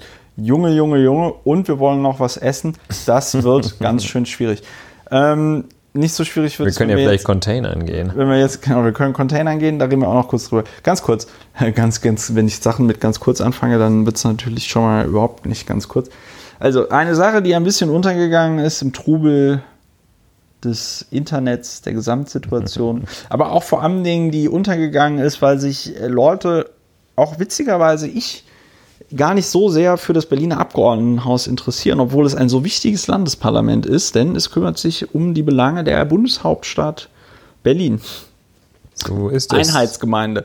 Ähm, die äh, im, im, im Berliner Abgeordnetenhaus äh, gab es einen Eklat, denn viele von euch werden es nicht wissen, aber das Berliner Abgeordnetenhaus wählt, wie alle Landesparlamente oder auch der Deutsche Bundestag auf Bundesebene, die Richterinnen und Richter für den Verfassungsgerichtshof von Berlin. Das wissen ja auch viele Leute nicht. Es gibt ja nicht nur das Bundesverfassungsgericht, sondern es gibt auch 16 Landesverfassungsgerichte, die heißen meistens Verfassungsgerichtshof. Diese Gerichte entscheiden ja, über Verfassungsrecht, wenn es um die Landesverfassung geht. Das ist insofern ganz interessant, als natürlich auch, wenn du vor ein Bundesverfassungsgericht gehst, du natürlich auch mit der Verfassungsgesetzgebung, äh, nein, der Verfassungsrechtsprechung anderer Bundesländer argumentieren kannst, wenn es für den konkreten Fall anwendbar ist. Aber so ist es ja meistens im Leben. Wenn du ordentlich argumentieren willst, muss es anwendbar sein. Also, was ist passiert? Die Linkspartei hat für, die, für den Verfassungsgerichtshof von Berlin eine Frau nominiert, Dr. Lena Keck. Kreck. Sie ist ihres Zeichens Dozentin an der Evangelischen Hochschule Berlin besetzt dort eine Professur, ist aber aus irgendeinem Grund keine Professorin, konnte ich jetzt nicht äh, nachvollziehen, warum nicht. Regal und sie fiel durch, wie es so schön heißt. Und zwar haben von 152 Abgeordneten nur 86 mit Ja gestimmt. Und Frau Kreck hätte aber eine Zweidrittelmehrheit gebraucht. Und dann war das Geschrei groß bei Rot-Rot-Grün und in meinen Augen vollkommen zu Recht. Dazu bedarf es allerdings noch einer Erläuterung, die ich aus meiner, Leute, die das nicht gerne hören, müssen jetzt weghören, parlamentarischen Erfahrung sagen kann. Auch die Piratenfraktion im Berliner Abgeordnetenhaus kam in der letzten Legislaturperiode in den Genuss, äh, eine ähm, äh, Person für den Berliner Verfassungsgerichtshof zu nominieren. Bedauerlicherweise ist mir jetzt der Name entfallen, was umso bedauerlicher ist, als diese Person mittlerweile tot ist. Der ist gestorben, aber ich weiß jetzt leider nicht mehr, wie er heißt. Ähm, auf jeden Fall läuft das im Berliner Abgeordnetenhaus so ab, du schlägst als Fraktion jemanden vor. Und weil man die Würde des Verfassungsgerichtes auch nicht nur ansatzweise beschädigen Starostik. möchte. Stach was? Meinhard Starostik. Genau, Meinhard Starostik, Ja. genau. Äh, wann ist der nochmal gestorben? Ich glaube erst letztes Jahr oder so. 2018, ja. Genau. Ähm, den haben wir nominiert und ich kann das ja jetzt mal am Beispiel dieses Nominierungsprozesses äh, schildern, wie das abläuft. Ähm, die Richterinnen und Richter sind auf sieben Jahre gewählt. Das bedeutet, alle äh, jede Legislaturperiode, da die Legislaturperiode immer fünf Jahre dauert, einmal pro Legislaturperiode wird halt quasi, wird halt neu gewählt. Und was dann passiert ist, die Fraktionen schicken, damit die Würde des Hauses, also einmal des Abgeordnetenhauses, aber noch viel mehr des Verfassungsgerichtshofes, damit die nicht beschädigt wird, schickt man die Kandidatinnen und Kandidaten für den Verfassungsgerichtshof vorher durch die Fraktionen. Und da stellen die sich dann vor. Und so ist das auch geschehen jetzt bei, bei unserer Verfassungsgerichtshofgeschichte. Meinhard Starostik ist durch die äh, Fraktion gegangen. Die CDU hat die, wie hieß die, Gräfin von oder zu Galen. Die ist, glaube ich, über ein Ticket der Grünen. Die Die ist garantiert nicht über die CDU. Margarete von Galen. Ah, ja, ja, nee, äh, Ga- Margarete von Gahlen ist tatsächlich über die. Nee, ist sie über die. Ja, gut, dann, m- m- Die ist von den Grünen nominiert. die wurde von den Grünen nominiert. Dann verwechsel ich die mit irgendeiner anderen Frau, die von der CDU nominiert wurde. Es ist auch egal. Auf jeden Fall läuft das so ab. Die laufen durch die Fraktion, da werden die befragt und dann stimmen sich natürlich die Fraktionen ab und reden darüber, ob sie jetzt der Meinung sind, dass diese Person ins Verfassungsgericht, in den Verfassungsgerichtshof gewählt werden sollte oder nicht. Dann verständigen sich die Fraktionen vorher darüber. Und wenn es Einwände gibt, und da kann ich mich daran erinnern, weil ich glaube, bei Meinhard Starostik gab es ich glaube zumindest von der CDU so Bedenken, weil der mal in seiner Jugend irgendwie so Sachen wie die Rote Hilfe unterstützt hat oder so. Ja, da wurden ihm dann direkt wurden ihm dann direkt so staatsumstürzende äh, Umtriebe unterstellt und so, ja. Also da wirst du dann halt peinlich befragt, dann musst du auch ein bisschen, wie heißt das, wenn du ähm, in der katholischen Kirche, da muss lasse ab, da muss man dann immer absagen, ne? Also man muss, man muss ähm, Buße tun. Bu ja, man muss Buße tun. Entsagen. Entsagen, genau, entsagen. Dem Bösen. Genau. Man muss sich quasi davon distanzieren. Ja, man muss sagen, Man ja. muss, genau, man muss also quasi erklären, ja, das war quasi jugendlicher Leichtsinn und Naja, wahrscheinlich muss ja dann auch der ein oder andere von der CDU vorgeschlagene mal sagen, dass er eigentlich ein ziemlich progressiver, dufter Typ ist. Ja, oder? genau. Also da Also müssen das ist ja auch okay. Das ist ja auch okay, genau. Also ich kann, genau, irgend so eine, irgend so eine CDU-Kandidatin, äh, die, hat sie war schon immer. genau, sie war eigentlich Für den Mindestlohn. Schon, genau, sie war schon eigentlich immer für, ähm, Mittwochsfrei. für Inter und Internet findet sie auch ganz gut so. Also so läuft das dann halt ab. Habe ich wirklich nichts gegen. Und wenn, und wenn dann nicht so Leute vom Kaliber eines sogenannten Stefan Brandners vorgeschlagen werden, ja, dann sagen da auch alle Leute, alle Fraktionen immer brav ja. Und das, also das muss man sich Es ist auch jetzt auch nicht tatsächlich. so, dass da jede Woche ein neuer Ja, gewählt wird. Die es werden ist- ja auf sechs oder sieben Jahre gewählt. Ja, es ist auch wirklich ein monatelanger, mehrstufiger Prozess, dass sich die parlamentarischen Geschäftsführer in ihrer PGF-Runde, ja, also die treffen sich dann einmal die Woche und planen dann so die, die nächste äh, Plenarsitzung durch und dann redet man auch über, weiß ich nicht, Vorfälle in Ausschüssen und wie man jetzt dieses oder jenes zu bewerten hat, ja.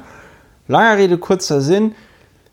Da werden dann zum ersten Mal Namen genannt, dann geht das zurück. Da sieht man also aus. Ne? Also das ist jetzt auch nicht so, dass die Fraktionen dann da Leute durch die Gegend schicken auf diese Vorstellungsrunde, wo dann eine andere Fraktion schon von vornherein signalisiert hat, nee, also den Typen oder die Frau, Ja, die wählen halt wir durch. jetzt auf keinen Fall, sondern das ist wirklich Vorher. ein mehrstufiger Prozess, der auch wirklich darauf ausgelegt ist, erstens, dass, sag ich mal, alle demokratischen Richtungen da irgendwie in, einem Parlam in diesem äh, äh, äh, Verfassungsgerichtshof vertreten sind, was in meinen Augen auch extrem wichtig ist, um dort eine lebhafte, sag ich mal, Debatte bei der Rechtsprechung zu haben. Weil was irgendwie passiert, wenn nur konservative Präsidenten Mitglieder des Supreme Courts bestimmen, sieht man ja in den USA. Das ist unter demokratischen Gesichtspunkten äußerst kritisch und da ist halt die Art und Weise, wie in Deutschland Verfassungsgerichte besetzt werden, doch schon sehr Für den gut. Bund läuft es ja nochmal anders, für das Bundesverfassungsgericht. Aber Da gibt es so eine gemeinsame... Richterwahlausschuss und so weiter, da ist das noch ein Da bisschen läuft das über den verfeinert. Richterwahl. Ja, Ja, ja. okay. Sagen wir, aber sagen wir mal so, wir haben in Deutschland grundsätzlich ein System, das schon darauf ausgelegt ist, dafür eine doch möglichst plurale oder pluralistische Rechtsprechung. Ja, das System, äh, ja. Äh, gleichzeitig basiert es auch allerdings sehr auf der Vernunft und dem Anstand, also dass die Handelnden Vernunft und Anstalt, Anstand walten lassen. Darauf basiert es eben auch gleichzeitig. Ne? Dass eben, um eine Zweidrittelmehrheit hinzubekommen, da hat ja praktisch jede Fraktion eine Sperrminorität, Ja. muss man sich einfach vernünftig und anständig verhalten. Genau. Ja, Der- und da, da muss man halt sagen, okay, wir haben Spielregeln, wir haben nicht alles. Das System ist ja nicht so titanlegiert, dass, Ja. dass es wirklich jeden Idioten aushält, sondern da muss man sich dann eben vernünftig verhalten. Da muss man dann auch gucken, da muss man halt auch eine Kröte schlucken. Natürlich hat da die Linke jetzt auch nicht so einen riesen Bock auf irgendeine so konservative Nudel, die ihr da vorgesetzt wird. So ist es aber dann. ne? Und ja, das dazu gesagt, das basiert auf einem ganz guten System, das aber angewiesen ist auf den Anstand und die Redlichkeit der Handelnden. Ja, und äh, das fasst das nochmal gut zusammen. Das haben wir ja in diesem Podcast auch schon in ganz vielen Ja, verschiedenen. das ist, genau, das ist Ähm, nämlich das Gefährliche, dass das irgendwann mal nicht mehr. Genau, das haben wir, das haben wir in ganz, ganz vielen verschiedenen ähm, äh, Zusammenhängen hier schon thematisiert, dass es natürlich, dass es natürlich gewisse ähm, Zusammenhänge geben kann, wo so jemand wie Boris Johnson oder auch Donald Trump, der irgendwie gezielt auf alle Regeln scheißt, die können das beste System aushebeln. Ja, so. Und deswegen ist das, was da im Berliner Abgeordnetenhaus vor zwei Wochen passiert ist, auch so kritisch. Weil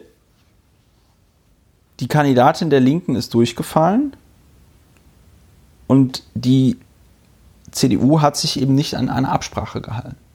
Jetzt kann man sagen, ja, aber es ist ja eine geheime Wahl und so weiter und so fort. Ja, das stimmt natürlich.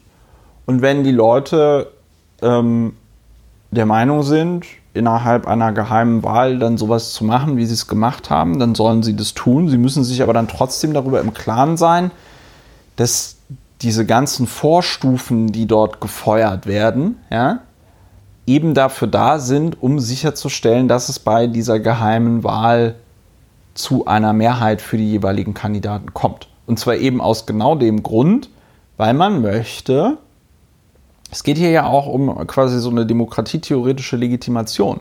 Man möchte, dass die Richterinnen und Richter am Verfassungsgerichtshof die größtmögliche Legitimation haben, Absolut. Ohne dass man jetzt darauf angewiesen ist, eine Volksabstimmung zu machen oder so. Ja? Äh, Die Legitimationskette sieht hier so aus, dass nach der Verfassung von Berlin die Abgeordneten im Berliner Abgeordnetenhaus alle Berlinerinnen und Berliner vertreten, nur nach ihrem Gewissen entscheiden. Und wenn diese Personen ähm, dann eben die, äh, die, die Verfassungsrichter wählen, dann haben die eben, dann sind das nämlich nicht mal eben irgendwelche komischen Richterinnen und Richter oder irgendwelche Beamte, sondern sie sind durch die Volksvertretung, die wiederum das Volk vertritt, gewählt und legitimiert. Was vor allem dafür wichtig ist, für den Moment, in dem dann diese Richter sagen müssen, das Gesetz, das ihr gemacht habt, verstößt gegen die Verfassung des Landes Berlin. Genau. Oder das Handeln der Verwaltung XY, des Innensenators, verstößt gegen die Verfassung des Landes Berlin. Und diese Autorität muss man haben. Die hat man nicht, wenn man da irgendwie ein paar Hyopies hinsetzt. Ja. Und dann kommt ja wieder auch das andere ähm, Phänomen, dass äh, die, die, um die Beachtung ihrer Urteile zu erwirken, hatten wir ja auch schon Luftreinhaltungspläne, Stichwort. Die können ja nicht die Polizei rufen und sagen, also noch nicht, und sagen, hier, der Innensenator, den haben wir jetzt verurteilt, äh, der macht es immer noch so. Ne? Also wir haben den verurteilt, wir haben ausgeurteilt, dass, äh, dass diese Praxis äh, verfassungswidrig ist, der macht es aber immer noch. Äh, dann können die nicht einfach dem Polizeipräsidenten sagen, hör mal, vollstreck mal. Und ähm, das ist eben auch der, ja, da muss man, diese Autorität basiert auch in großen Teilen auf dem Anstand der Handelnden. Und das war ja, jetzt machen wir noch einen kleinen, ähm, kleinen Exkurs. Schlenker zum Brexit. Ja, das ist so gesehen ja ein halber Exkurs. da stellte man sich ja auch die Frage, wird dieser Boris Johnson, wird er der sogenannte Boris, der sogenannte Johnson. Boris Johnson, äh, wird er hingehen und den Willen des, den, den in Form eines Rechtsaktes ausgedrückten Willen des äh, Gesetzgebers beachten, eine Verlängerung der Brexit-Frist äh, zu beantragen oder sagt er, das ist mir egal. Und auch da, da hat er Gott sei Dank die Kurve gekriegt, sonst wäre wirklich äh, übel. So, zurück dazu und dafür muss man ganz unten anfangen, nämlich wenn man die Verfassungsrichter auswählt. Ja, ist denn dir äh, bekannt, was das ähm, sind dir Hintergründe bekannt? Äh, kam da Nö. jemand jetzt überhaupt nicht klar mit Nö, Frau Kreck? Nee, oder ich glaube einfach, also meine.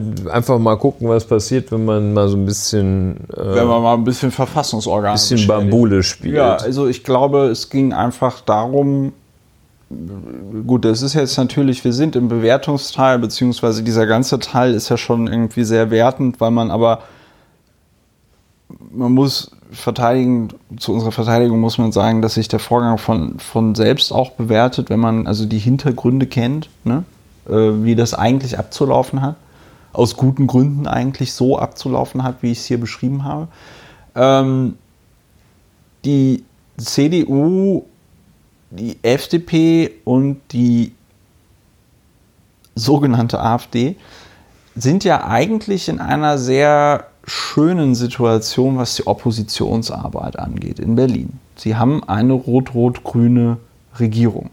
Das ist ja gemeinhin das, was sich ja auch politische Kommentatorinnen und Kommentatoren wünschen, wenn sie sagen, diese große Koalition, die muss ja endlich mal enden. Wir brauchen wieder eine gewisse Polarisierung im politischen Spektrum, damit die Leute nicht an die Ränder ab. Mhm sondern wir große, sag ich mal, Volksparteien haben, die eine gewisse, die einen gewissen Unterschied haben in ihrem, in ihrem politischen Programm und in ihrem Auftreten. Klammer auf, was Quatsch ist, die CDU und die SPD haben verschiedene ähm, Ansichten, aber insbesondere die SPD kriegt sie nicht äh, kommuniziert. So, und das ist die Ausgangssituation. Jetzt muss man allerdings dazu sagen, wenn man die Berliner Lokalpolitik ein bisschen kennt, weiß man, dass jede Partei und Fraktion im Berliner Abgeordnetenhaus froh sein kann, wenn es in ihren Reihen fünf Leute gibt, die lesen und schreiben können. Das ist ein sehr despektierliches Urteil über die Volksvertreterinnen und Volksvertreter. Ich habe es mir innerhalb von fünf Jahren im Berliner Abgeordnetenhaus gebildet. Ich empfehle einfach jeder Hörerin und jedem Hörer, schaut euch doch mal einfach in der RBB-Mediathek oder auf Alex TV den Stream an oder einzelne Debatten an zu einem x-beliebigen Thema im Berliner Abgeordnetenhaus. Das ist so unterirdisch vom Niveau her, ähm, das ist tatsächlich nur schwer zu beschreiben. Also ich da meine ersten Reden gehalten habe, als ich da aber auch so die ersten Debatten mitbekommen habe, habe ich echt gedacht, in was für einem bekloppten Film bin ich denn hier gelandet? Das ganz große Problem ist in meinen Augen, dass in der öffentlichen Berichterstattung nie darauf eingegangen wird, wie unterirdisch das Niveau im Berliner Abgeordnetenhaus ist. Glaubst du, dass es niedriger ist als in anderen Landesparlamenten? Äh, das kann ich nicht beurteilen, beurteilen ne? weil ich noch nie weißt, du warst noch bislang noch nicht. Bislang noch, aber das kann ja noch werden. Ähm, Im ich, Landtag Nordrhein-Westfalen. Ich, ich meine, das ist mir neulich auch erst aufgefallen, als die Mauer fiel, war Angela Merkel so alt wie ich heute, ähm, nämlich 35 Jahre alt. Und ich, das heißt, ich kann auch immer Bundeskanzlerin werden. Alles super. Nein, aber äh, äh, äh, das, das Berliner Abgeordnetenhaus, das wurde mir zumindest damals so berichtet von also auch Medienleuten, das ist, muss wohl nochmal besonders unterirdisch sein.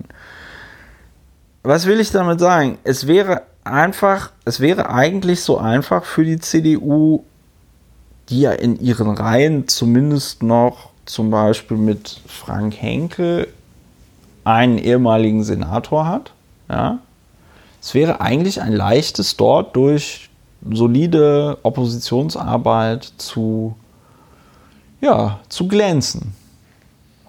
Und äh, das tun sie halt nicht. Also Das ich sag mal, sagen. die FDP wurde ja quasi über Springer und ihrer monothematischen Forderung, den Flughafen Tegel offen zu halten, ähm, ins Berliner Abgeordnetenhaus gewählt. Ich glaube, selten war die Enttäuschung von Wählerinnen und Wählern so groß wie bei ja, der FDP, weil halt vollkommen unklar ist, was sie da in diesem Parlament eigentlich machen. Sebastian Chaya twittert ab und zu irgendwelches vollkommen entrücktes Ja, Zeug. entrückt klingt so, klingt fast noch positiv, ne? Aber Ja, äh, äh, mit entrückt meine ich der sogenannte Sebastian Chaya. Ähm, mit, mit entrückt meine ich natürlich, dass das vollkommen entkoppelt von jeglicher äh, Wahrnehmung der Realität sein Ja. könnte. Ähm, und mit Wahrnehmung gehe ich ja, gestehe ich ja schon ein, dass die Wahrnehmung der, der Realität deutlich, dass die subjektiv sein kann. Aber das, was Sebastian Chaya äh, da twittert, hat mit der Realität so viel zu tun, wie eine Gigafactory von Tesla in Brandenburg mit einem mit einer Fabrik von einer mit einer Fabrik von DeLorean im 1970er Nordirland. So. ja, also, Sebastian, Chaya macht ist Quatsch. also nicht gerade die Gigafactory. unter Sebastian den- Scheier ist nicht die Gigafactory unter den Oppositionspolitikern. Äh, Die CDU ist auch weit entfernt davon, irgendwas oppositionsmäßig zu machen, dass man jetzt sagt, oh toll, da schaut die, da schaut die, äh, da schaut die äh, CDU aber der Regierung mal auf die Finger. Da kommen die aber unter Druck jetzt, ja. Selbst die FDP schafft es nicht, die ja in der Innenpolitik eigentlich eher so an den Bürgerrechten interessiert ist, wobei man natürlich die Berliner FDP mit ihrer Stahlhelm-Fraktion, die waren also schon eh immer ein bisschen sehr rechts. Also ist es schwierig. Die Oppositionsparteien sind nicht in der Lage zu punkten, was aber natürlich auch daran liegt, dass wir in Berlin eine Stadtgesellschaft haben, die, weil sie sich auch wahrscheinlich dazu entschieden hat, in Berlin zu wohnen, eher progressiv ist. Ne? Und die ganzen Zugezogenen, die konservativ sind, die wählen halt nicht mehr die ähm, CDU, sondern halt die Grünen. Weil die Grünen jetzt, sag ich mal, mittlerweile arriviert genug sind. So, und das heißt, um sich an der Regierung abzuarbeiten, bringen die dann halt so Späße, dass sie irgendwie sagen, das mit den Fahrradwegen ist doof oder so. Aber das verfängt natürlich nicht bei all den Leuten, die sagen, ja geil, endlich kann ich auf mein scheiß Auto verzichten und mit dem Fahrrad alle Dinge Ja, erledigen. das heißt, man muss eigentlich mal eine wirklich moderne Stadtgesellschaftspartei ins Leben rufen, die ja, Fahrradwege, Internet, CO2 und mittwochs frei. Das wäre eigentlich schon das Godesberger und Programm. mittwochsfrei. Das ist ganz gut, weil es sich reimt. Und man muss dazu sagen, eine Forsa-Umfrage der Berliner Zeitung vom 6.11.2019, also vor wirklich einer Woche, kam ja zu dem Ergebnis, dass Grün-Rot-Rot in der Kombination Grün-Linke SPD auf sage und schreibe 56 Prozent 56 Prozent äh, äh, käme in Berlin. Das sind ja, sag ich mal, Wahlergebnisse, wo Zweierkoalitionen von träumen würden, wenn sie auf sowas noch kämen. Ne? Ja. Also Grüne 25 Prozent, SPD äh, bei ähm, äh, 15 Prozent, macht zusammen 40 Prozent. Und als Sahnehäubchen kommt oben noch, ähm, kommt oben noch die äh, Linkspartei mit 16 Prozent drauf. Naja, wenn erstmal Dr. Giffey Ja, als dem- Spitzenkandidatin dem, dabei mit ist. Angriff, mit dem Angriff Giffey wird das alles wieder in Ordnung kommen. Ja. Ähm, und, Gut, Und im ähm, Vergleich dazu, die FDP muss momentan vollkommen zu Recht, finde ich gut, würde ich mich auch an einer Kampagne beteiligen, die dafür sorgt, dass sie 2021 wieder aus dem Abgeordnetenhaus rausfliegt. FDP muss, müsste bei 5% um den Wiedereinzug bangen. AfD bei 11%, womit sie auch nur, äh, oh, damit sind sie tatsächlich schlechter als bei der Abgeordnetenhauswahl 2011, äh, 16. Und die CDU bei beschämenden 18%. Da war sie selbst unter Frank Henkel besser. Ja, ne, stimmt nicht. 17,6 Prozent sind also 0,4 Prozentpunkte besser. Ähm, ja, wie soll man das ähm, beschreiben? Die äh, CDU ist halt bei dieser Wahl zur Verfassungs, äh, zum Verfassungsgerichtshof, hat sie sich halt überlegt, es wäre eine in, kluge, intelligente Idee, durch Verhaltensauffälligkeiten aufzufallen. Ja, das haben ja viele Schüler. Ähm, und Straftäter so in, in, in, ihrem frühen Stadium. Ja, also äh, ziemlich komischer Stunt. Einfach mal ein bisschen Randale machen. Vielleicht. Es hat aber auch keiner bemerkt, eigentlich, das, was für ein Quatsch die da machen. Das macht es umso schlechter. Ja, so. Ich finde es halt bedenklich, weil sie damit tatsächlich demokratische ja, glaube, also nicht kodifizierte demokratische äh, Geflogenheiten im Berliner Abgeordnetenhaus aushöhlen, das ist tatsächlich AfD, Boris Trump, äh, Boris Trump fasst es ganz gut zusammen, Boris Johnson, Donald Trump Niveau. Und ich kann mir tatsächlich auch nicht vorstellen, dass so der klassische Konservative, ja, so schöne Villa im Grunewald, ne, alles geregelt man lebt von der BMW-Dividende. Ähm, kann ich mir nicht vorstellen, dass der so ein Verhalten begrüßt. Also der findet wahrscheinlich die Kandidatin von der Linkspartei, findet der doof, aber gleichzeitig... Man wird wahrscheinlich kapieren, dass man so eine Kröte schlucken muss. Man, man muss sich auch an Regeln halten, ne? Regeln sind auch schon dafür da, dass man sich an sie hält, ne? Ja, der ahnt wahrscheinlich, dass das mit ein bisschen Intelligenz ahnt man ja, dass es auch ganz gut sein kann, dass einer von der anderen Seite noch dabei ist. Das ahnt man. Man hat doch vor den eigenen Leuten hat man doch auch immer so ein bisschen Angst da. Und ähm, ja. Das wissen die doch. So. So, eigentlich. Ja, jetzt hätte ich ja häufig genug so gesagt. Eigentlich ähm, haben wir, weil ich ja. glaube, dass wir das Thema ähm, schon sehr ordentlich bearbeitet haben. Jetzt stellt sich die Frage, machen wir noch Containern oder heben wir uns Containern für den Zeitpunkt auf, zu dem das Bundesverfassungsgericht seine Entscheidung trifft? Und ich glaube, wir machen letzteres. Was machen wir?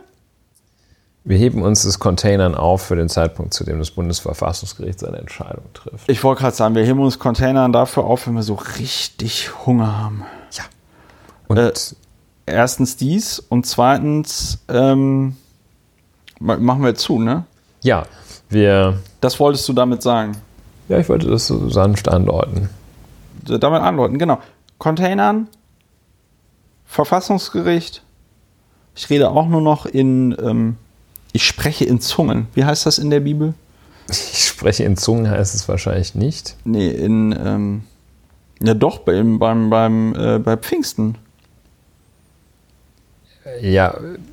In fremden Zungen. Egal, wir kriegen das hier nicht mehr geklärt. äh, ihr seht, dass ihr nichts seht, liebe Hörerinnen und Hörer. Ähm, und es erschienen ihnen Zungen wie von Feuer, die sich verteilten. Dass, dass ich das noch auf meine alten Tage erlebe. Feuerzungen. Feuerzungenbowle. So, dass ich das noch auf meine alten Tage erleben darf, dass wir hier bei Laura und Wena, das ist jetzt hier eine Premiere. Das ist nämlich, glaube ich, das tatsächlich erste Mal, dass wir in diesem schönen Podcast aus der Bibel zitiert haben. Ja, aber nur die Feuerzungen. Feuer, so, Feuerzungen. Feuerzungen-Szene. Ich muss bei die Feuerzungen-Szene, ey, das muss man seine Feuerzunge schon. Ich, ich, muss bei, bei Feuerzungen muss ich tatsächlich an diese Katzenzungen äh, denken. Kannst du ja. dich da noch dran erinnern? Die, die gab es früher ja. immer von den Großeltern. Katzenzungen. Ja. Was ist eigentlich aus Katzenzungen geworden? Was das werde ich, das werde, was macht ein Katzenzungen heute eigentlich? Was machen die heute? beruflich? Das würde mich tatsächlich interessieren, weil die schmecken eigentlich ganz gut. Jedenfalls, ganz gut. als das Kind noch Kind war, schmeckten die sehr gut, ne? Ja. Ja. Gut. Gut. Ähm, Ähm, äh, äh, nach, dieser, nach, dieser, nach diesem kulinarischen Exkurs, wir sind ja auch Deutschlands bester Restaurantkritik-Podcast, nach diesem kulinarischen Exkurs entscheiden sich Ulrich und ich jetzt dazu, tatsächlich noch was essen zu gehen. Ihr esst hoffentlich auch genug. Genug trinken ist auch sehr wichtig. Ähm, seid nett zueinander, habt eine schöne Restwoche, äh, wann immer ihr das hört. Empfehlt uns weiter, unterstützt uns äh, finanziell, bewertet uns gut auf allen Plattformen, auf denen wir anzubieten sind und dann äh, und gebt uns bitte Rückmeldung, ob ihr Merchandise haben wollt oder nicht. Und dann, äh, ja, verabschieden wir uns und euch in die Nacht oder den Tag oder was auch immer ihr gerade macht. Mm, ja, äh, tschüss, bis zur nächsten Folge von Lauer und Wiener. Macht's gut, tschüss. Ciao.